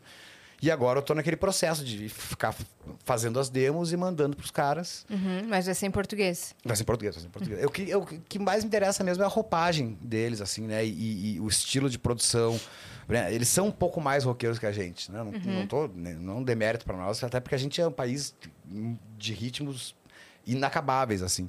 Mas pra área que eu gosto, assim, pro- que é, o- que é um rock, que eu nem considero mais roqueiro também, mas eu acho que lá, acho que tem a mão que me deixaria muito feliz em ouvir um trabalho, assim, já que uma produção é uma coisa que tem que te despir da tua vaidade, né? Tu tá entregando na mão de alguém. Tu não pode escolher um produtor e ficar discutindo muito com o cara. Tu pode chegar num consenso, mas, tipo, pô, tu tá pagando pro cara te dizer que, que ele acha mais legal. Pelo menos senta aí e ouve o que o cara tem pra te dizer. Então, é, é- essa procura foi bem extensa até eu achar o cara que eu gosto muito e o cara me dá uma resposta, né? Porque é, também ficou, fiquei muito tempo naquela assim, ó, oi? E aí, velho? Leu? Saca? Tipo, E o né, cara lá, não- esse aqui não é o Esteban Tavares. não, nem sabe, né? Quem é esse brasileiro trote, louco? é que- Quem é esse brasileiro? Esse cara deve ser alguma coisa, sei lá, youtuber, alguma coisa. Não sei, eles não. não é E o, ca- e o cara lá falando assim, o Esteban É. Tavares. Tá me mandando mensagem. Encontrei ele na praça também. É, não, agora eu vou marcar com ele. Cara, tu veio pra São Paulo, a gente É, é, na. Ibirapuera ali. Aí você já sabe o figurino, né? chafariz. Não, eu vou dizer, não. Vou comprar uma camisetinha do Botafogo hoje pra mim. Acho que eu vou fazer isso, meu querido. Eu Vou comprar uma camisetinha do Botafogo pra ir pra Argentina.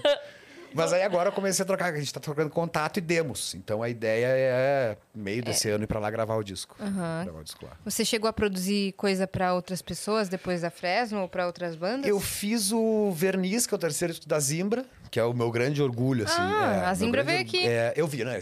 Eu tava ali, assim, esperando 10 minutos antes já. Mas é que acho que é o meu grande orgulho, assim, porque, na minha opinião, assim, e não é porque eu produzi o disco deles, é, eu gostava da banda muito antes, a gente acabou ficando amigo, e eu tinha um estúdio, e conversa vai, conversa vai, vamos gravar, vamos. É, eu acho que a- a- dessa geração deles é a banda mais legal, que eu mais ouço, pelo menos, que eu mais consumo. Eu acho o Bola muito talentoso. Muito, muito talentoso. Mega escritor, cantor, melodista, enfim.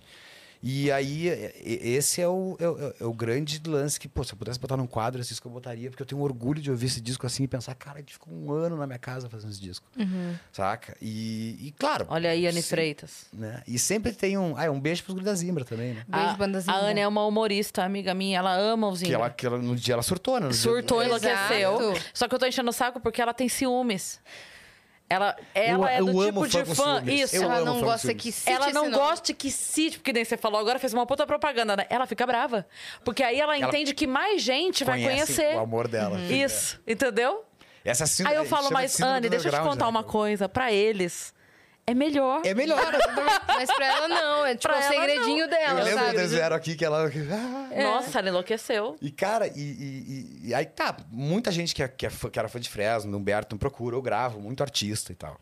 É, mas, assim, eu, eu cada vez mais tô deixando o estúdio só pra mim mesmo, assim. Pra eu fazer minhas coisas, trabalhar, compor. Ele virou hoje muito... O estúdio virou muito mais um... O meu canto de composição, onde eu posso registrar já tudo que eu quero e ter um desenho mais ou menos do que vai ser o final, do que um estúdio aberto, assim. Eu, a ideia no começo era ter um estúdio aberto pra todo mundo, mas aí eu vi que, que eu também não nasci pra isso, assim, saca? Tipo, claro que tipo, se a Zimbra chegasse e falasse pra mim de novo, podemos gravar lá, eu, "Claro, óbvio, amanhã. Mas é, é abrir ele Ó, essa comercialmente, moral, assim. É, é- então. mas abrir comercialmente, assim, é uma coisa que, eu, que agora eu já meio que desencanei. Não é sua vibe. É, é, eu prefiro ter ele mais pra pro- me produzir, ter meu canto ali, em que eu não vou incomodar vizinho, que eu saca, que eu vou poder ficar em- com o som ligado, tocando. É muito mais pro meu desenvolvimento pessoal mesmo, minha felicidade, do que, do que aberto pra galera, assim. E na hora de compor, como você falou que todas as suas músicas são baseadas em fatos reais, é, quando tem uma baixa criatividade, tipo temporadas de baixa criatividade, ou você sentiu que, por exemplo, Ah. você não tá vivendo muita coisa que vire uma na música, pandemia, isso, né? é, o que, que você faz? Eu entro em desespero. Ah, que bom. E faça uma música sobre isso. Corte. É, pode ser que- Corte, 30 segundos. O que você faz? Entra em desespero. É. Obrigada. Esse Corro, corro, corro gritando. Porque, não, mas eu acho que aí o desespero da pandemia fez eu acabar. com- Porque no começo, assim, né? qu- Quando a gente tinha aquela ideia inocente, ah, é dois meses no máximo, né? 40 dias, sei lá. E aí eu falei, ah, não, agora eu vou ter tempo pra ficar no estúdio o dia inteiro, de cueca, assim, ninguém me eu não vou precisar, não posso sair na rua, né? É, ficar lá no estúdio, morfando lá, assim, com as coisas e fazendo música. Eu não consegui fazer nada. Tipo assim, de sentar e dizer, hoje eu vou fazer alguma coisa. Cara, dava meia hora, eu tava com o TED completo da minha própria existência. Porque era eu, o YouTube e o videogame, a minha vida. E acho que meio que, o, que, a, a vida da galera na pandemia virou Sim. isso, saca? E eu, e eu, eu falo naquela época o mesmo. videogame que, ganhou. né, que, que, que aquela época que o, que, o- que, o mercado tava dando medo de ir, que era o começo, saca? Que ainda tinha muita desinformação sobre como é que a coisa tá andando. E eu, e eu realmente eu entrei num- num- numa paranoia de, de tentar demais e me- meio que me obrigar. E geralmente, pra mim, se obrigar a compor, sempre deu errado. Geralmente, ah, tô com violão, ah, legal, essa. Ah, uma melodia legal, vou escrever alguma coisa aqui. Nunca foi assim, eu vou sentar e vou fazer uma música agora obrigatoriamente porque eu tenho que fazer. Isso pra mim sempre deu errado. E na pandemia eu tentei demais. E aí o índice de erro foi 100%. Né? Tanto que eu vou te dizer que depois da primeira dose da vacina, assim, que começou uma certa interação social mais tranquila, né? De, não, agora, galera, vocês podem dar uma saída, assim, dar uma vivida. É ali que volta a ideia de compor de novo. Porque durante a pandemia, foi, foi para mim, foi bem, bem chato, assim. Teve gente que fez música sobre esse Viva o período. psicólogo né? online, na real. É. Saca? O psicólogo online foi a coisa mais importante, assim. E as porque- lives também, né? Cara, as, vocês, né? Eu conheci na, na pandemia. eu- eu- porque é, é uma sensação de, de, de solidão que tu vai suprir só com vendo gente. E ver gente bater papo é uma coisa que é muito bom. Saca? Então é. é- é- E aí você concorda, você discorda. É sua Exato. companhia, né? Tipo bom. ali.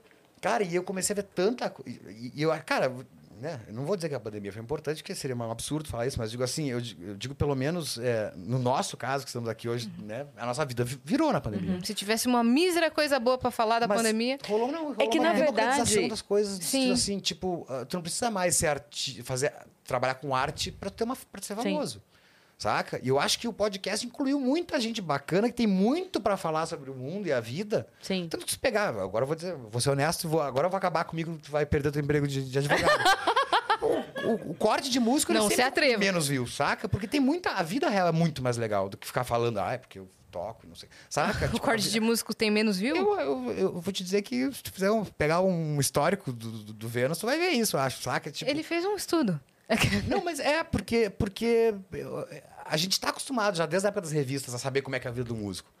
Agora, putz, cara, ninguém tinha parado pra pensar que às vezes conversar com um perito criminal. com segurança de um lugar que são coisas completamente opostas. Tem história bacana pra caramba. Sim. E o podcast trouxe isso pra dentro de uma casa onde geralmente as pessoas estavam sozinhas ou estavam enjoadas uma da cara da outra. E tu começou a te interessar e ver beleza em tudo que existe de profissão, em tudo que existe, saca? Ou discordar, como a Cris estava falando, mas tu parava. Entretém. E aquilo- Isso é importante. Isso, exatamente. Aquilo te, Põe a te cabeça preenchia funcionar. o dia. E fa- exatamente fazer tu não ficar naquele ócio criativo de, de, de viver. Uhum. Saca? Que é tu viver com aquela mesma experiência que, putz, eu vou esperar a tal hora, porque eu tenho. Eu vou jogar videogame, agora eu vou tomar banho. Não, tu tinha um assunto novo. E aquilo, É. e aquilo mudava até o que tu ia. Se eu vou tomar. Coca-Cola ou água agora, porque eu- tá tão bom esse assunto, putz, eu vou abrir uma cerveja. Sim. Saca? Ou um cigarro, sei lá, qualquer coisa que fosse assim. Então, eu É. acho que o podcast trouxe isso muito pra dentro da gente e, e- e de valorizar as pessoas no geral, assim. Eu acho que tirar um pouco da arrogância do- de quem se autodenomina artista. Saca? E pra todo mundo ver que tudo é legal na vida, desde que tu tem uma visão legal sobre ela e, e se tu teve Com experiências certeza. legais, tu sabe compartilhar, todo mundo é legal. Uhum, Todo mundo tem uma Ninguém história. tem motivo Todo se achar mais legal. Exato, é, perfeito. Eu acho que É. isso foi, foi jogado na nossa cara na pandemia pelo podcast. E aí, palmas E pra ao mesmo vocês, tempo né? salvou a gente também. Não, eu- é- é uma via de duas mãos. Porque É. também, imagino pra vocês, tenha sido uma coisa incrível. Numa época de, de- de- de ter que ficar trancado, pelo menos conhecer gente Sim. todo dia. Cris Saca? faz stand-up. Eu trabalhava Sim. com eventos. Tipo, a gente ficou sem nada. É. Não, eu só, eu só ia colocar aqui, embora historicamente não dá pra desconectar a pandemia da quarentena, Sim. historicamente falando, mas é, não tem nada de bom na pandemia, mas na quarentena tem. Exato, exato. É, né? Tu conseguiu. a, a gente, muito, assim, é. não, não- uma sem a outra não existe, ok. É. Mas na quarentena a gente acha coisas boas, sim. Cara. Porque, na verdade, a gente acha. A gente é humano, né? O humano é assim, a gente vai buscando. Tá tudo cagado, mas, porra, alguma coisa É. a gente tem que tirar daqui, Não, velho. Eu Senão. vou dizer uma coisa, eu, eu não sei quantas. Perdão, tá, dizendo- eu sei que deve ouvir isso toda vez que vem alguém aqui, mas não sei quantas vezes eu ouvi já a história do teu casamento. saca? Porque eu tava ali no corte. Opa, vou ver de novo por outro ângulo.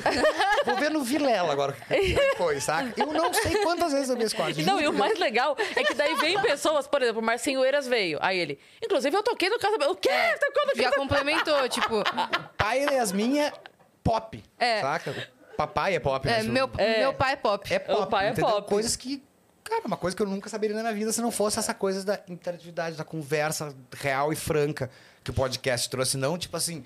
E os planos? Saca? Tipo, não é. Sim. Deixa de ser uma Sim. coisa fria. Você sabe que é, quando vem alguém que tá muito habituado com TV, a dar Dificulta, entrevista né? pra TV e tal, é, a gente sempre fala assim: olha.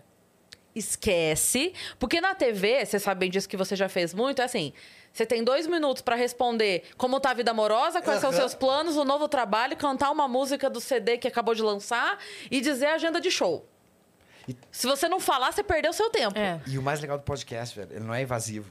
As pessoas falam porque elas querem. exato. E Isso se não é quiser, não legal. fale. Exatamente. Pelo Não, menos aqui. Não, tipo, não, mas é, é, Sim. eu não sou. Eu não vou dizer que eu conheço 200 podcasts, mas com certeza de vocês foi o que eu mais assisti na pandemia. Caraca. Então, assim, é, é- Obrigada. não é invasivo, saca? Tipo, as pessoas se abrem porque elas querem. Porque ela realmente vira uma roda de conversa. Sim. Não é uma coisa assim, ai, mas deixa eu te perguntar uma coisa. Exato. E tal merda que tu te enfiou, saca? Não. Tu não tá puxando o que tem de ruim ou bom na pessoa. Tu tá deixando a pessoa se entregar Sim. pra Às conversa. vezes ela até nota que a gente não perguntou e, e começa a partir para aquele assunto, Perfeito. porque ela tá acostumada a falar sobre isso e a gente É. não foi vezes polêmica. Quer falar Já sobre teve coisa. gente que, a hora que acabou, falou pra gente assim: Nossa, vocês não puxaram a polêmica tal? É. A gente, Mas é porque, que a é. tão- A gente sabe, mas é você, você podia ter falado se quisesse, é que a gente não ia. E teve caso cutucar. também de, tipo, a assessoria falar, essa puxa a polêmica tanto. tal. Ah, Eu amo essa imagina. história tanto. Aí vai a linda. Não, deixa. Eu amo essa história muito. Escuta o que aconteceu com a Yas. Eu amo essa história. A assessoria chegou antes, que nem ele chegou antes hoje, mas ele não falou pra gente perguntar nada, por exemplo, o Levi. Mas chegou e falou assim: olha só, tem uma pauta super legal que seria muito legal o artista falar sobre. e passou tal pauta. Tá? Pessoa que nunca assistiu um podcast. Tipo, é, então, a gente não é acostumado a fazer pauta, mas quando tem um direcionamento, a gente acha legal puxar. Porque às vezes, ou tem um assunto que a pessoa não pode, por alguma questão jurídica, falar. é. Ou tem alguma coisa que ela. Ó, só não esquece de em algum momento divulgar ou não sei o quê. Ah, Sim. tá bom. Então, às vezes, a pessoa dá um direcionamento. Beleza, tá Sim. tudo bem também. Era um lance tá de, tudo bem. tipo, vida amorosa e sexualidade. Tá. Eu peguei a informação, falei, show. Papo vem, papo vai, a gente não entrou na pauta. Eu lembrei, caramba, temos que falar sobre isso. Vai eu puxar. Eu amo essa história. Ai, ai, ai. Fulana, eu vi em tal lugar que Tal aconteceu coisa. isso, tal coisa, isso, não sei o quê. Você queria falar sobre isso? Não, pra mim é bem normal. Fim. Sobe créditos. Aí, Esteban. Aí ela parece uma fofoqueira. Eu pareço. Entendeu? Só que assim, a gente não tava querendo saber esse assunto. Sônia Abrão. Ninguém queria perguntar Juro. isso. A assessora achou que seria Pra que falar? Tipo assim, acho que eu nem preciso falar sobre isso. Eu acho isso bem normal, inclusive. A gente tem que normalizar esses assuntos. Um banho de água fria horrível ainda. pensando, eu concordo. Eu só perguntei por que ela mandou. Eu nem pergunto sobre isso. Mas achei que seria uma pauta sobre algum um trabalho seu. Juro, na hora, a gente ficou assim, a, a gente perdeu o rebolado. Mas a artista foi super querida É, também. não, não. ela. é. É que ela só falou. A, a- a- a posição dela foi. Ah, foi, mas eu acho isso O que, normal. que tem isso? né? Tipo, o que, que tem isso?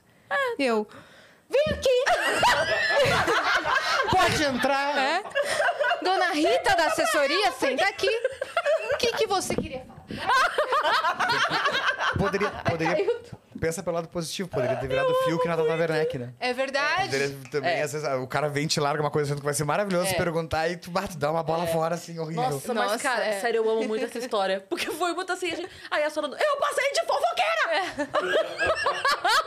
E a pessoa se perguntando, nossa, por que que ela perguntou especificamente Não que a gente sobre não- isso? Também, não que a gente não gosta Era- de fofoca, né? é. Não, não, não É, é, mas por é aí, que mas- não- Mas era tipo assim, saiu uma matéria É. sua beijando fulana.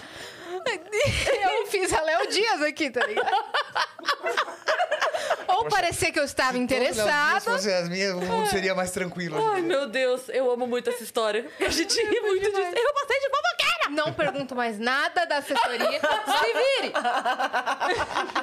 Vai vir naturalmente a Quer pauta. falar? Faça você seu próprio gancho.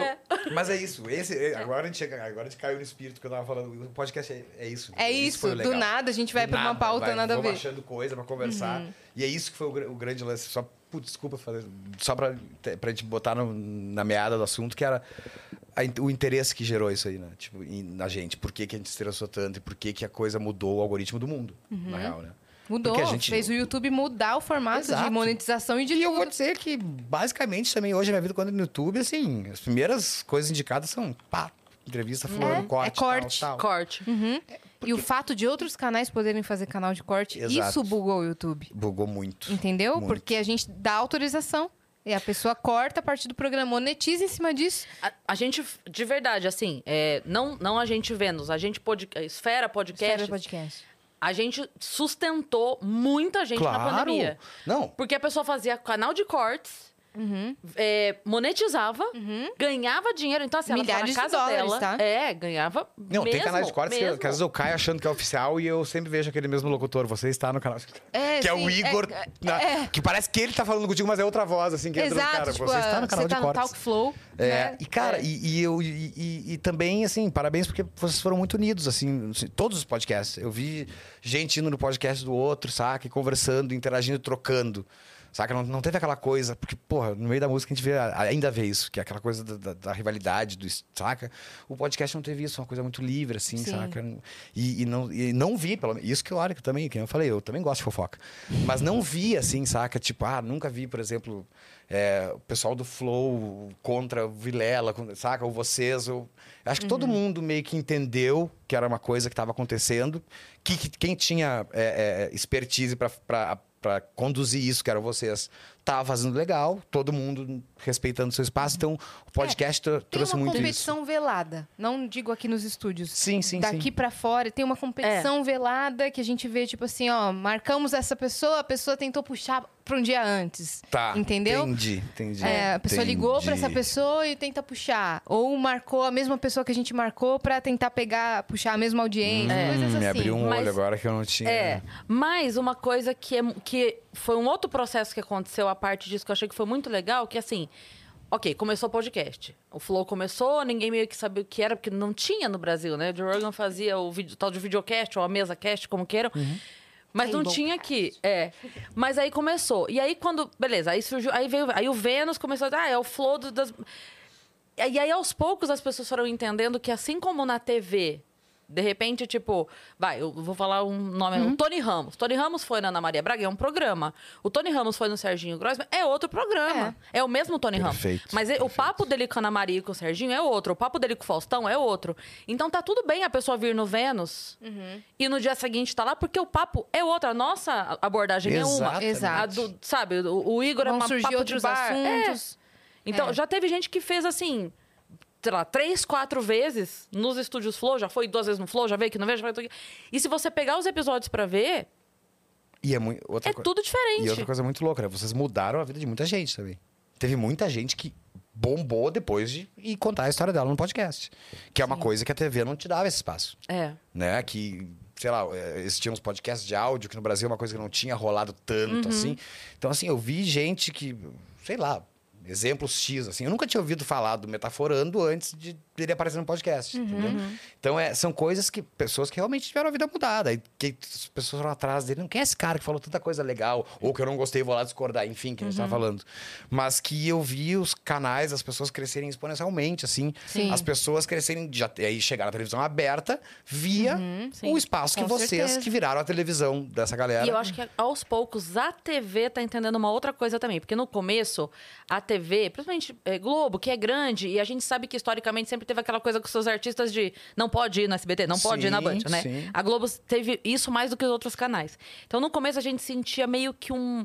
Não é medo, porque quem que bota medo na Globo, mas no sentido assim de não, não vamos comunicar com essa mídia não vamos emprestar os nossos artistas para essa mídia.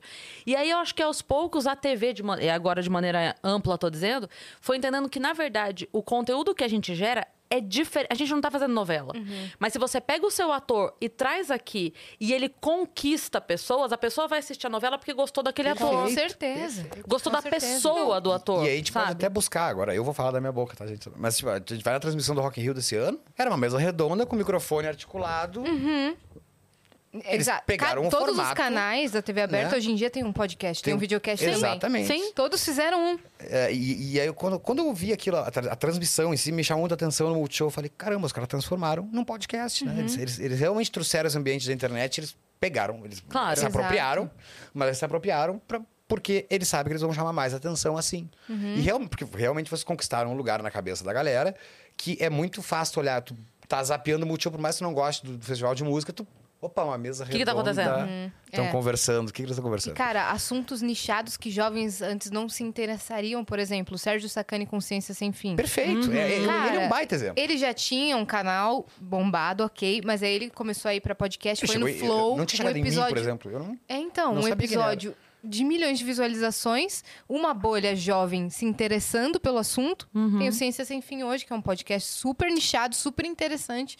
O Rafa lá, no, com o Amplifica também. Né? É, o o Rafa, eu fui duas vezes. Você foi lá, né? Eu amo o Rafa, assim, mas. E, e- e- e foi uma coisa assim que eu olhei, cara, que demais ter um cara com a história desse cara. Uhum. Saca? O Rafa, pra mim, tem uma história super importante na música e que ele, que ele foi atrás do papel de, não, pô, eu quero sentar aqui e conversar com o pessoal. E ele é muito gente boa, Ele é muito, cara. cara. Uhum. O, o- Rafa, ele foi. Bom, ele. É, é, corte, né? O Rafa, ele. Eu sempre fui fã do Angra, né? Desde criança, aquela história.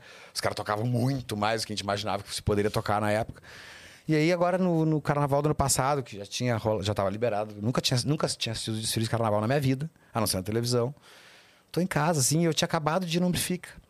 Aí, mensagem no WhatsApp. Rafael Bittencourt. Eu, opa, Rafael Bittencourt mandou uma mensagem. Eu fico assim até hoje. O Rafael Bittencourt. O Rafael Bittencourt mandando uma mensagem. Já chamando a polícia aqui. ó. E aí, Tavares, beleza? O Rafael, eu tenho ingresso sobrando pra ir na, no Sambódromo assistir a Mancha Verde. Eu, Meu, opa, convite random. Ramba random, apertou o shuffle, assim, sabe? Tipo, eu vou com o cara do Angra no carnaval pra ver se eu tô entendendo bem isso. Cara, e a gente foi, eu fui pro carnaval com o Rafael e foi uma das coisas mais divertidas que eu fiz na minha vida, assim. Eu Você não tem uma, umas aleatoriedades com o time, né? Tem. Porque foi Botafogo, foi Mancha Verde. Não, e a, Rock é, a Vanessa, esposa do Rafael, ia desfilar pela Mancha Verde. e ele tava lá assim, eu tenho um ingresso, mas vamos lá, vamos lá.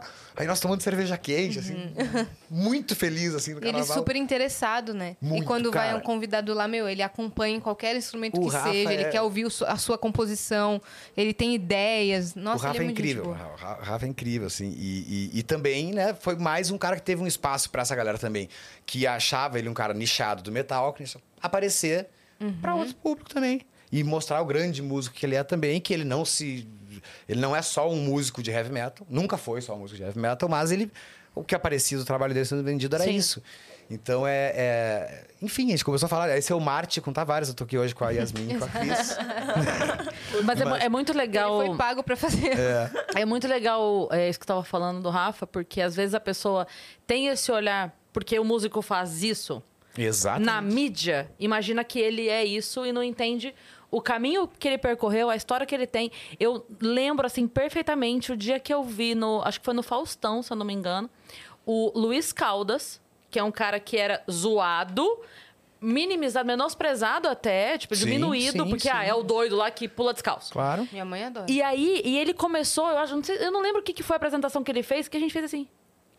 Não, ele é incrível como músico. O Luiz Carlos é incrível como músico. Tipo, Incrível. múltiplos, assim, instrumentista e não sei o quê. E eu falei, cara, olha isso, cara.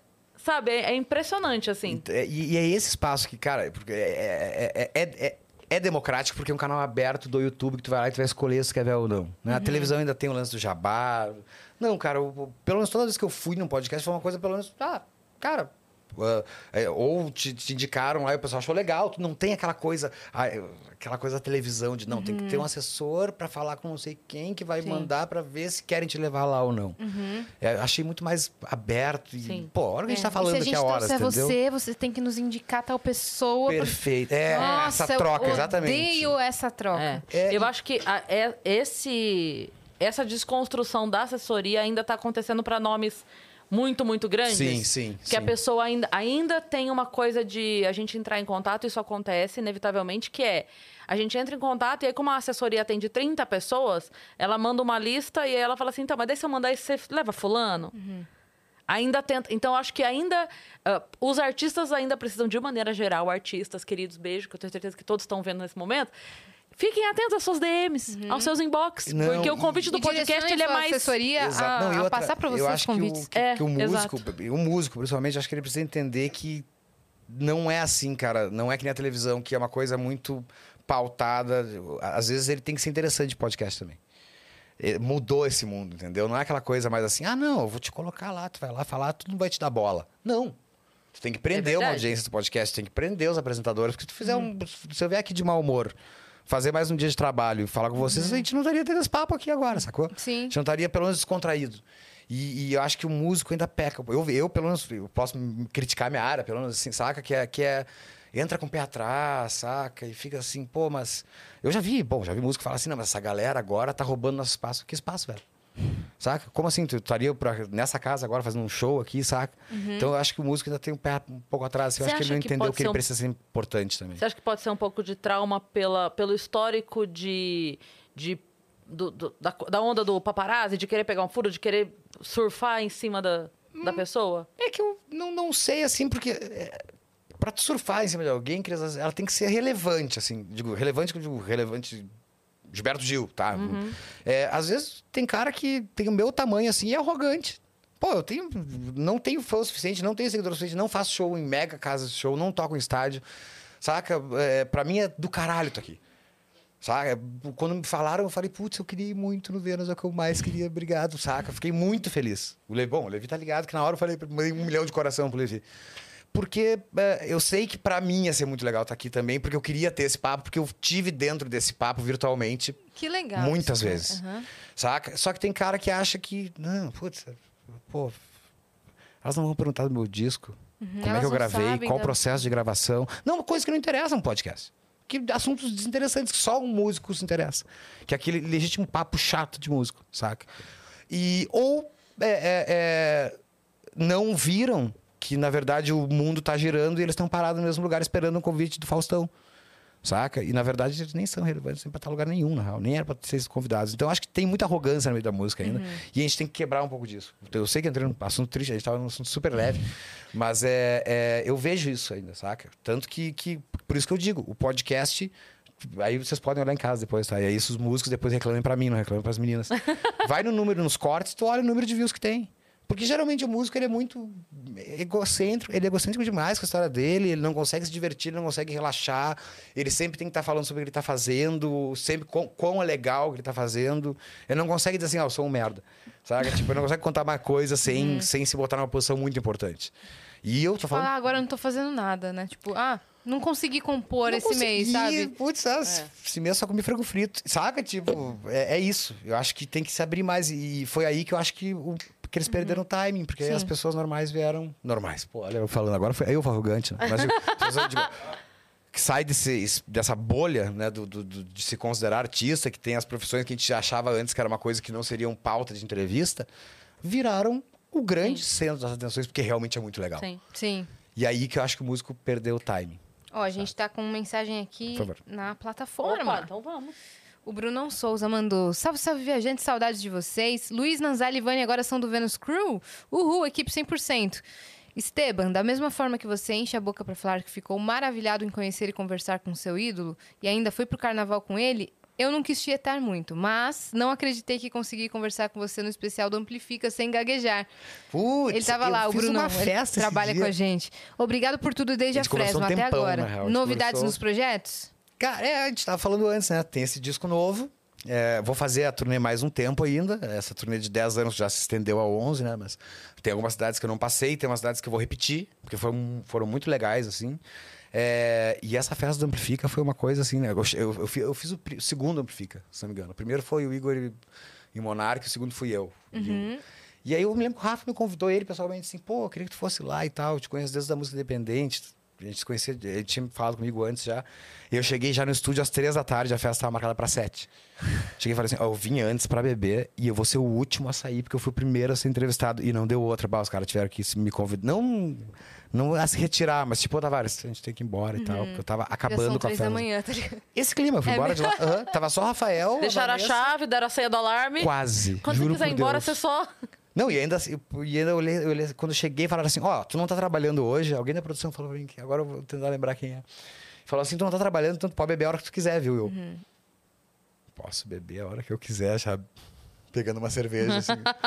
então tá, eu não vou precisar tocar, não. Quem sabe o Rafael te chama, mas pode tocar o que tu quiser. Tá Fica à bom. vontade, nossa. Foi a melhor festa do ano até agora pra mim. Foi, foi um aniversário do Foi Fica. agora de dezembro, né? Muito Eu não músico consegui também. ir. Cara, muito músico Queria muito aí, falando besteira, tomando cerveja, ouvindo umas histórias assim de uns caras que eu.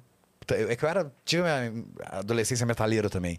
E tinha muita gente do cenário do heavy metal lá e eu fiquei, ficava do ladinho, assim, ouvindo histórias. Assim, ah, conta pra mim também aí. Deixa eu, deixa eu, deixa eu tirar uma fotinho. Foi o dia, esse foi o dia que eu perdi a vergonha de pedir foto. Eu tenho, muita, eu, eu tenho muita vergonha de pedir foto. Puta merda, já perdi foto com tanta gente que eu amava, assim, pela vergonha de te pedir uma foto. Aí Aquele dia eu falei, ah, eu tô bêbado, os caras estão aqui, tudo bebendo. Eu vou pedir foto pra todo mundo. Aí eu tietei todo mundo aquele dia. Que maneiro, cara. É assim Enchi o mesmo. saco pra caramba.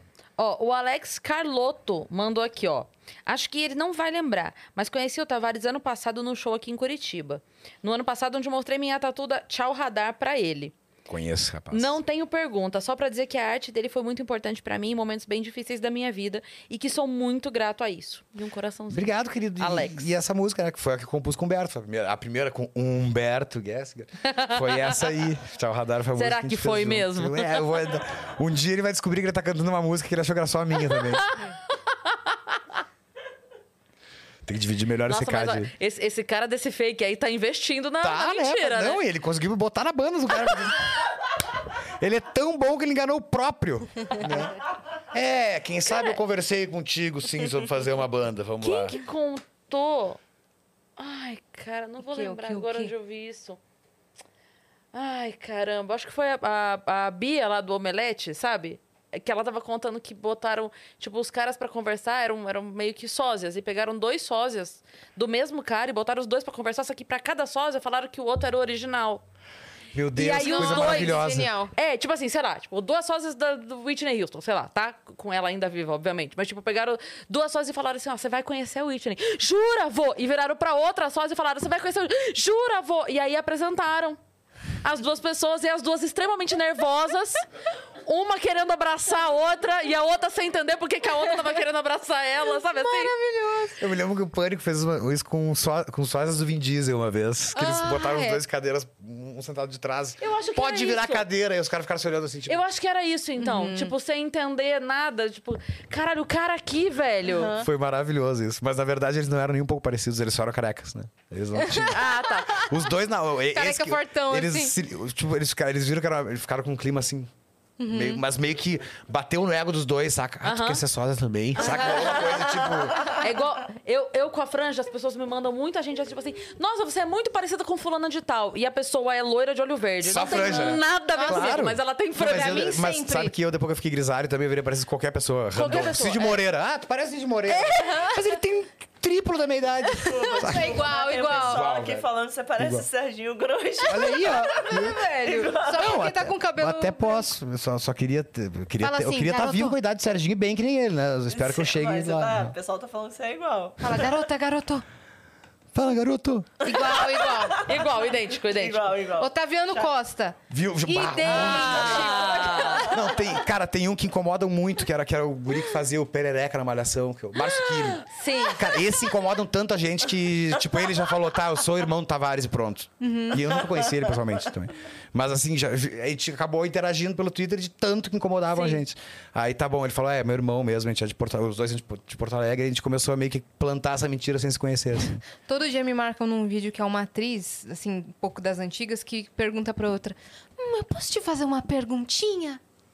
Você é piranha? e, e falam que sou eu, Ve- da onde veio do nada, do nada. Todo dia, eu juro por Deus que é todo dia. Tipo, é você, é sua mãe, é igual. Essa atriz, ela fala igual a você. Vou fazer um vídeo Não, dublando esse, áudio aí. Domingo, lá, quando deu problema. Eu quero ver esse vídeo agora. Tem aí? Essa, não é essa atriz, é essa outra aí, ó. Qual é? Essa ou essa? Essa? Essa, da esquerda, isso. Coloca o vídeo pra você assistir. Esse- É o jeito que será, fala. Aham. gente, será? Coloca, coloca. Deixa eu botar o É áudio tipo, aqui. tem dois segundos. Bota vídeo. baixinho o áudio, porque senão vai cair o, o- o nosso vídeo. Acho Bota... que não cai não, porque Acho tem dois segundos. Ah, é verdade, é muito pouco. Então, Ela só pergunta se a outra é piranha. Posso pra fazer uma vocês aí. perguntinha? Olha lá, olha lá.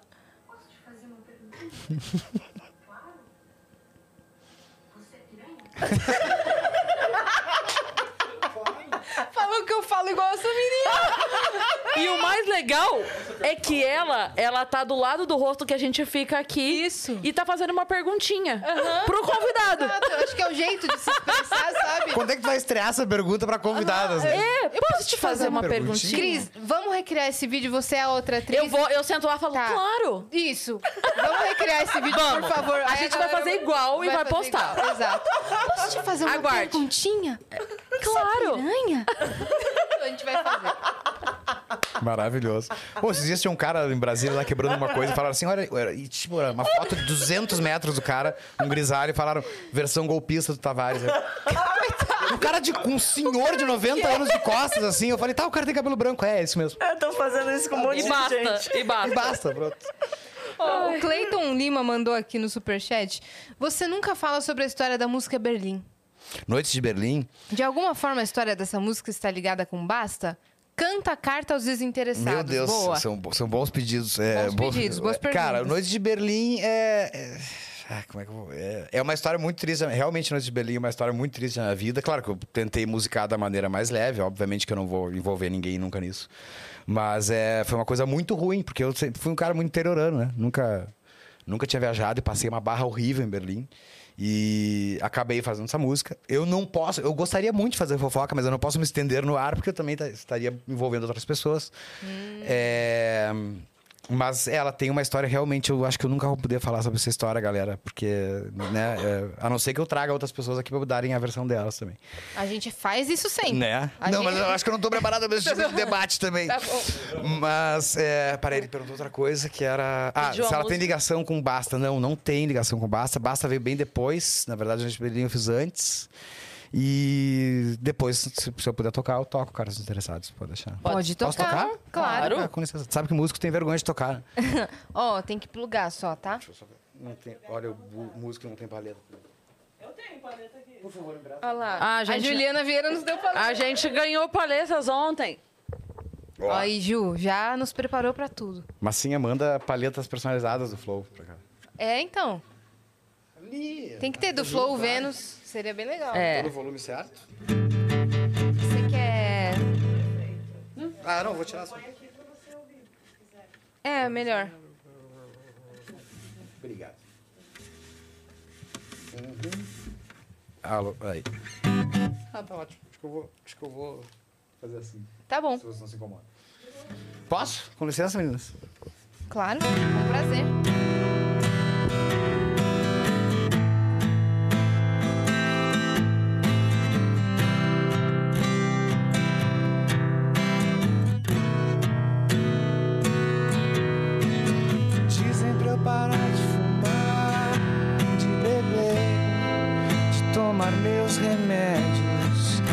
Pouse em Congonhas, não vou ir perto dos prédios.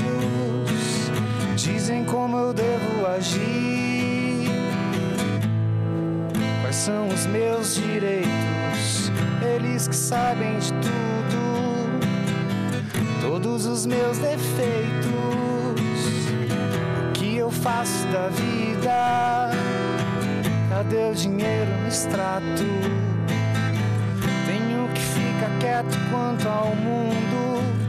Enquanto o mundo é cada vez mais chato, tá na hora de dormir.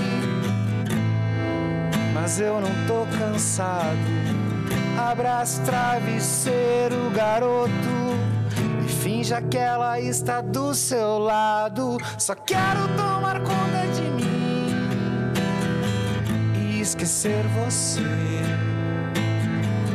Meu tiro pro alto. Fazer errado só mais uma vez. Só quero que isso chegue ao fim. Até o fim do mês. Vou aprender a me fazer de louco. Pra não perder a minha lucidez. Quem vocês pensam que sou? Quem vocês acham que são? Ninguém vai me segurar quando eu cair no chão. Eu já caí no chão. Ninguém me deu a mão.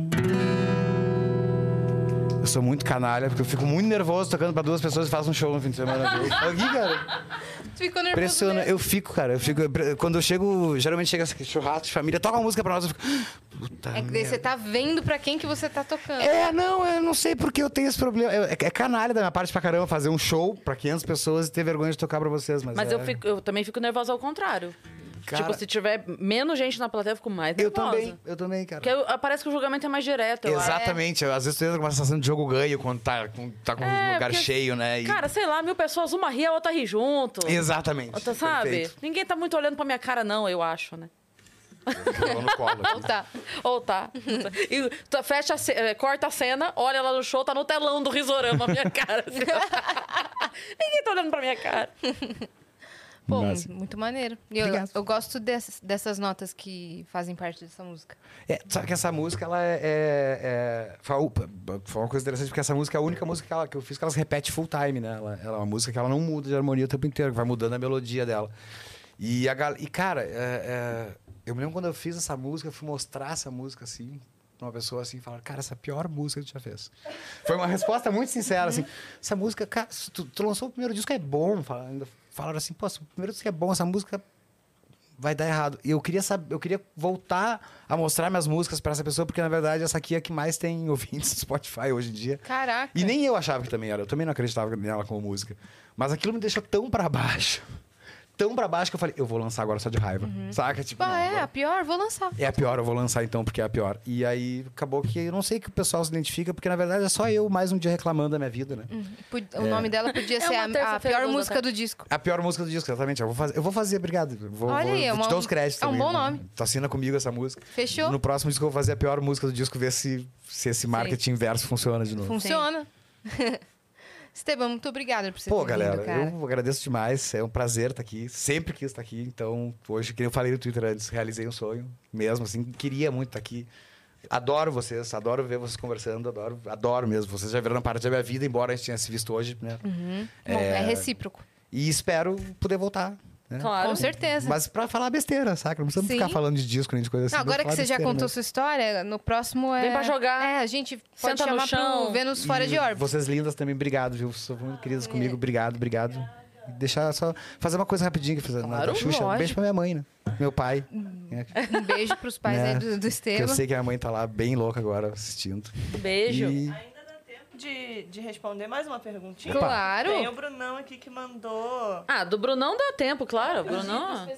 Boa, Vai lá, o que, que é? dá. O que, que ele mandou? Ah, não, vocês Não- não mandaram? Ah, tá.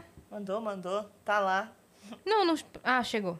Meu Deus do céu, ele mandou mais uma agora, mas aí. Ô, Brunão, aí também. Calma aí, Brunão. Aí. Você não Aquela- conversou com viu? ele pessoalmente, ah, O humor da Cris Paiva, 30 segundos, claro. Brunão. Pô, Brunão. Brunão é um querido, né? Ah, pelo Pô, amor Brunão. de Deus. Tá zoando. Bruno. Ó. É, por favor, toca segunda-feira ou milonga. Vou chorar na reunião que eu tô. vou chorar na reunião. O cara quer estragar a reunião essa, dele. Mas Mas é que chegou essa daqui. Tem mais uma? Você lê pra. Boa. Lê- vamos ler a pergunta, porque daí você responde a pergunta e termina E tocando. Daí a gente já, já encerra com o show aqui. É. Isso aí, eu vou finalizar aqui. Escutem Esteban Tavares no Spotify, em todas Ah, as plataformas digitais, tá bom? Sigam ele nas redes sociais, principalmente no Twitter, porque lá ele fala bastante. Bastante besteira também. Ó, ele mandou Esteban, como foi tocar com o Humberto? Ele fez o convite? Você já conhecia ele? Acho que o Brunão não estava assistindo o papo, hein? acho que tu Ou voltar. ele mandou antes. Mandou É. Sim. muito antes. Ah, é? Bom, mas pra quem chegou agora também é só voltar depois também É, e né? assistir o episódio. Coitado. Então aperta aí pra voltar e show. Mas a gente vai se ver em breve. Eu vou lá no Greenhouse, eu vou ver o Bruno. Ah, e tem uma coisa da Cris aqui também, ó. O quê? Vai. A Cris, chama ela de podcast. Ah. Hashtag risada do bola. O que, que você tá escutando hoje em dia? Recomenda algo pra nós. Ah, vou, vou chutar uma banda. só- Eu já falei da Zimbra, né? Mas vou chutar uma banda que, já que a gente tava falando de música, que eu tô ouvindo atualmente, tem o Conhecendo Rússia, que é um argentino, o Mateu. Hum, o nome dele é russo, então ficou um pouco difícil agora. É Conhecendo Rússia, coloca no teu, no teu player aí, eu acho que é um. Tenta é um as consoantes. Cara. é. Tenta as consoantes que tem muita chance de dar certo. Perfeito. Vai no Conhecendo Rússia, que eu acho que é um grande, é um grande cara que tá fazendo um barulho bem grande na América Latina e a gente precisa, acho que, um pouquinho quebrar essa barreira de estar meio ilhado no, no português só. E, e vice-versa, eles devem nos ouvir também muito mais. Então, é, eu sempre gosto de indicar alguma coisa de algum país vizinho, assim, para que a gente tente fazer o intercâmbio sempre. Boa. Obrigado, meninas, mais uma vez. Obrigada Obrigada a você. por ter vindo. A gente adorou. Sério mesmo. Também. E agora a gente vai encerrar com música? Exatamente. Já se inscreve aí no então. canal do Vênus, sigam o Esteban em todas as redes sociais, tá bom? É, sigam a gente em arroba Vênus Podcast e... E também segue a gente nas nossas redes pessoais sensuais. Aham. Cris Paiva com dois S e As e Assine, segue a gente lá. Exato, que a gente vai postar daqui a pouco um vídeo muito especial. Muito especial. Que é, você, você é piranha? Vamos encerrar com o quê? Segunda-feira. Então. Segunda-feira, na terça-feira. Não tem problema. A tua diversão é escrever pra dizer que acabou de chegar, que passou por aqui e não quis me chamar. Eu bebi saudade a semana inteira pra domingo você me dizer que não sabe o que quer e não quer mais saber. Te peço pouco é porque eu quero tudo que pode me dar. Quando eu te peço pra esquecer é porque eu quero te fazer lembrar de tudo que passou.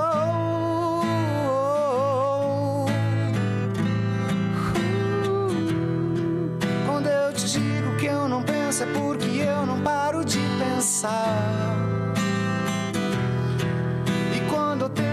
Esconder é porque eu só quero te mostrar quem eu ainda sou.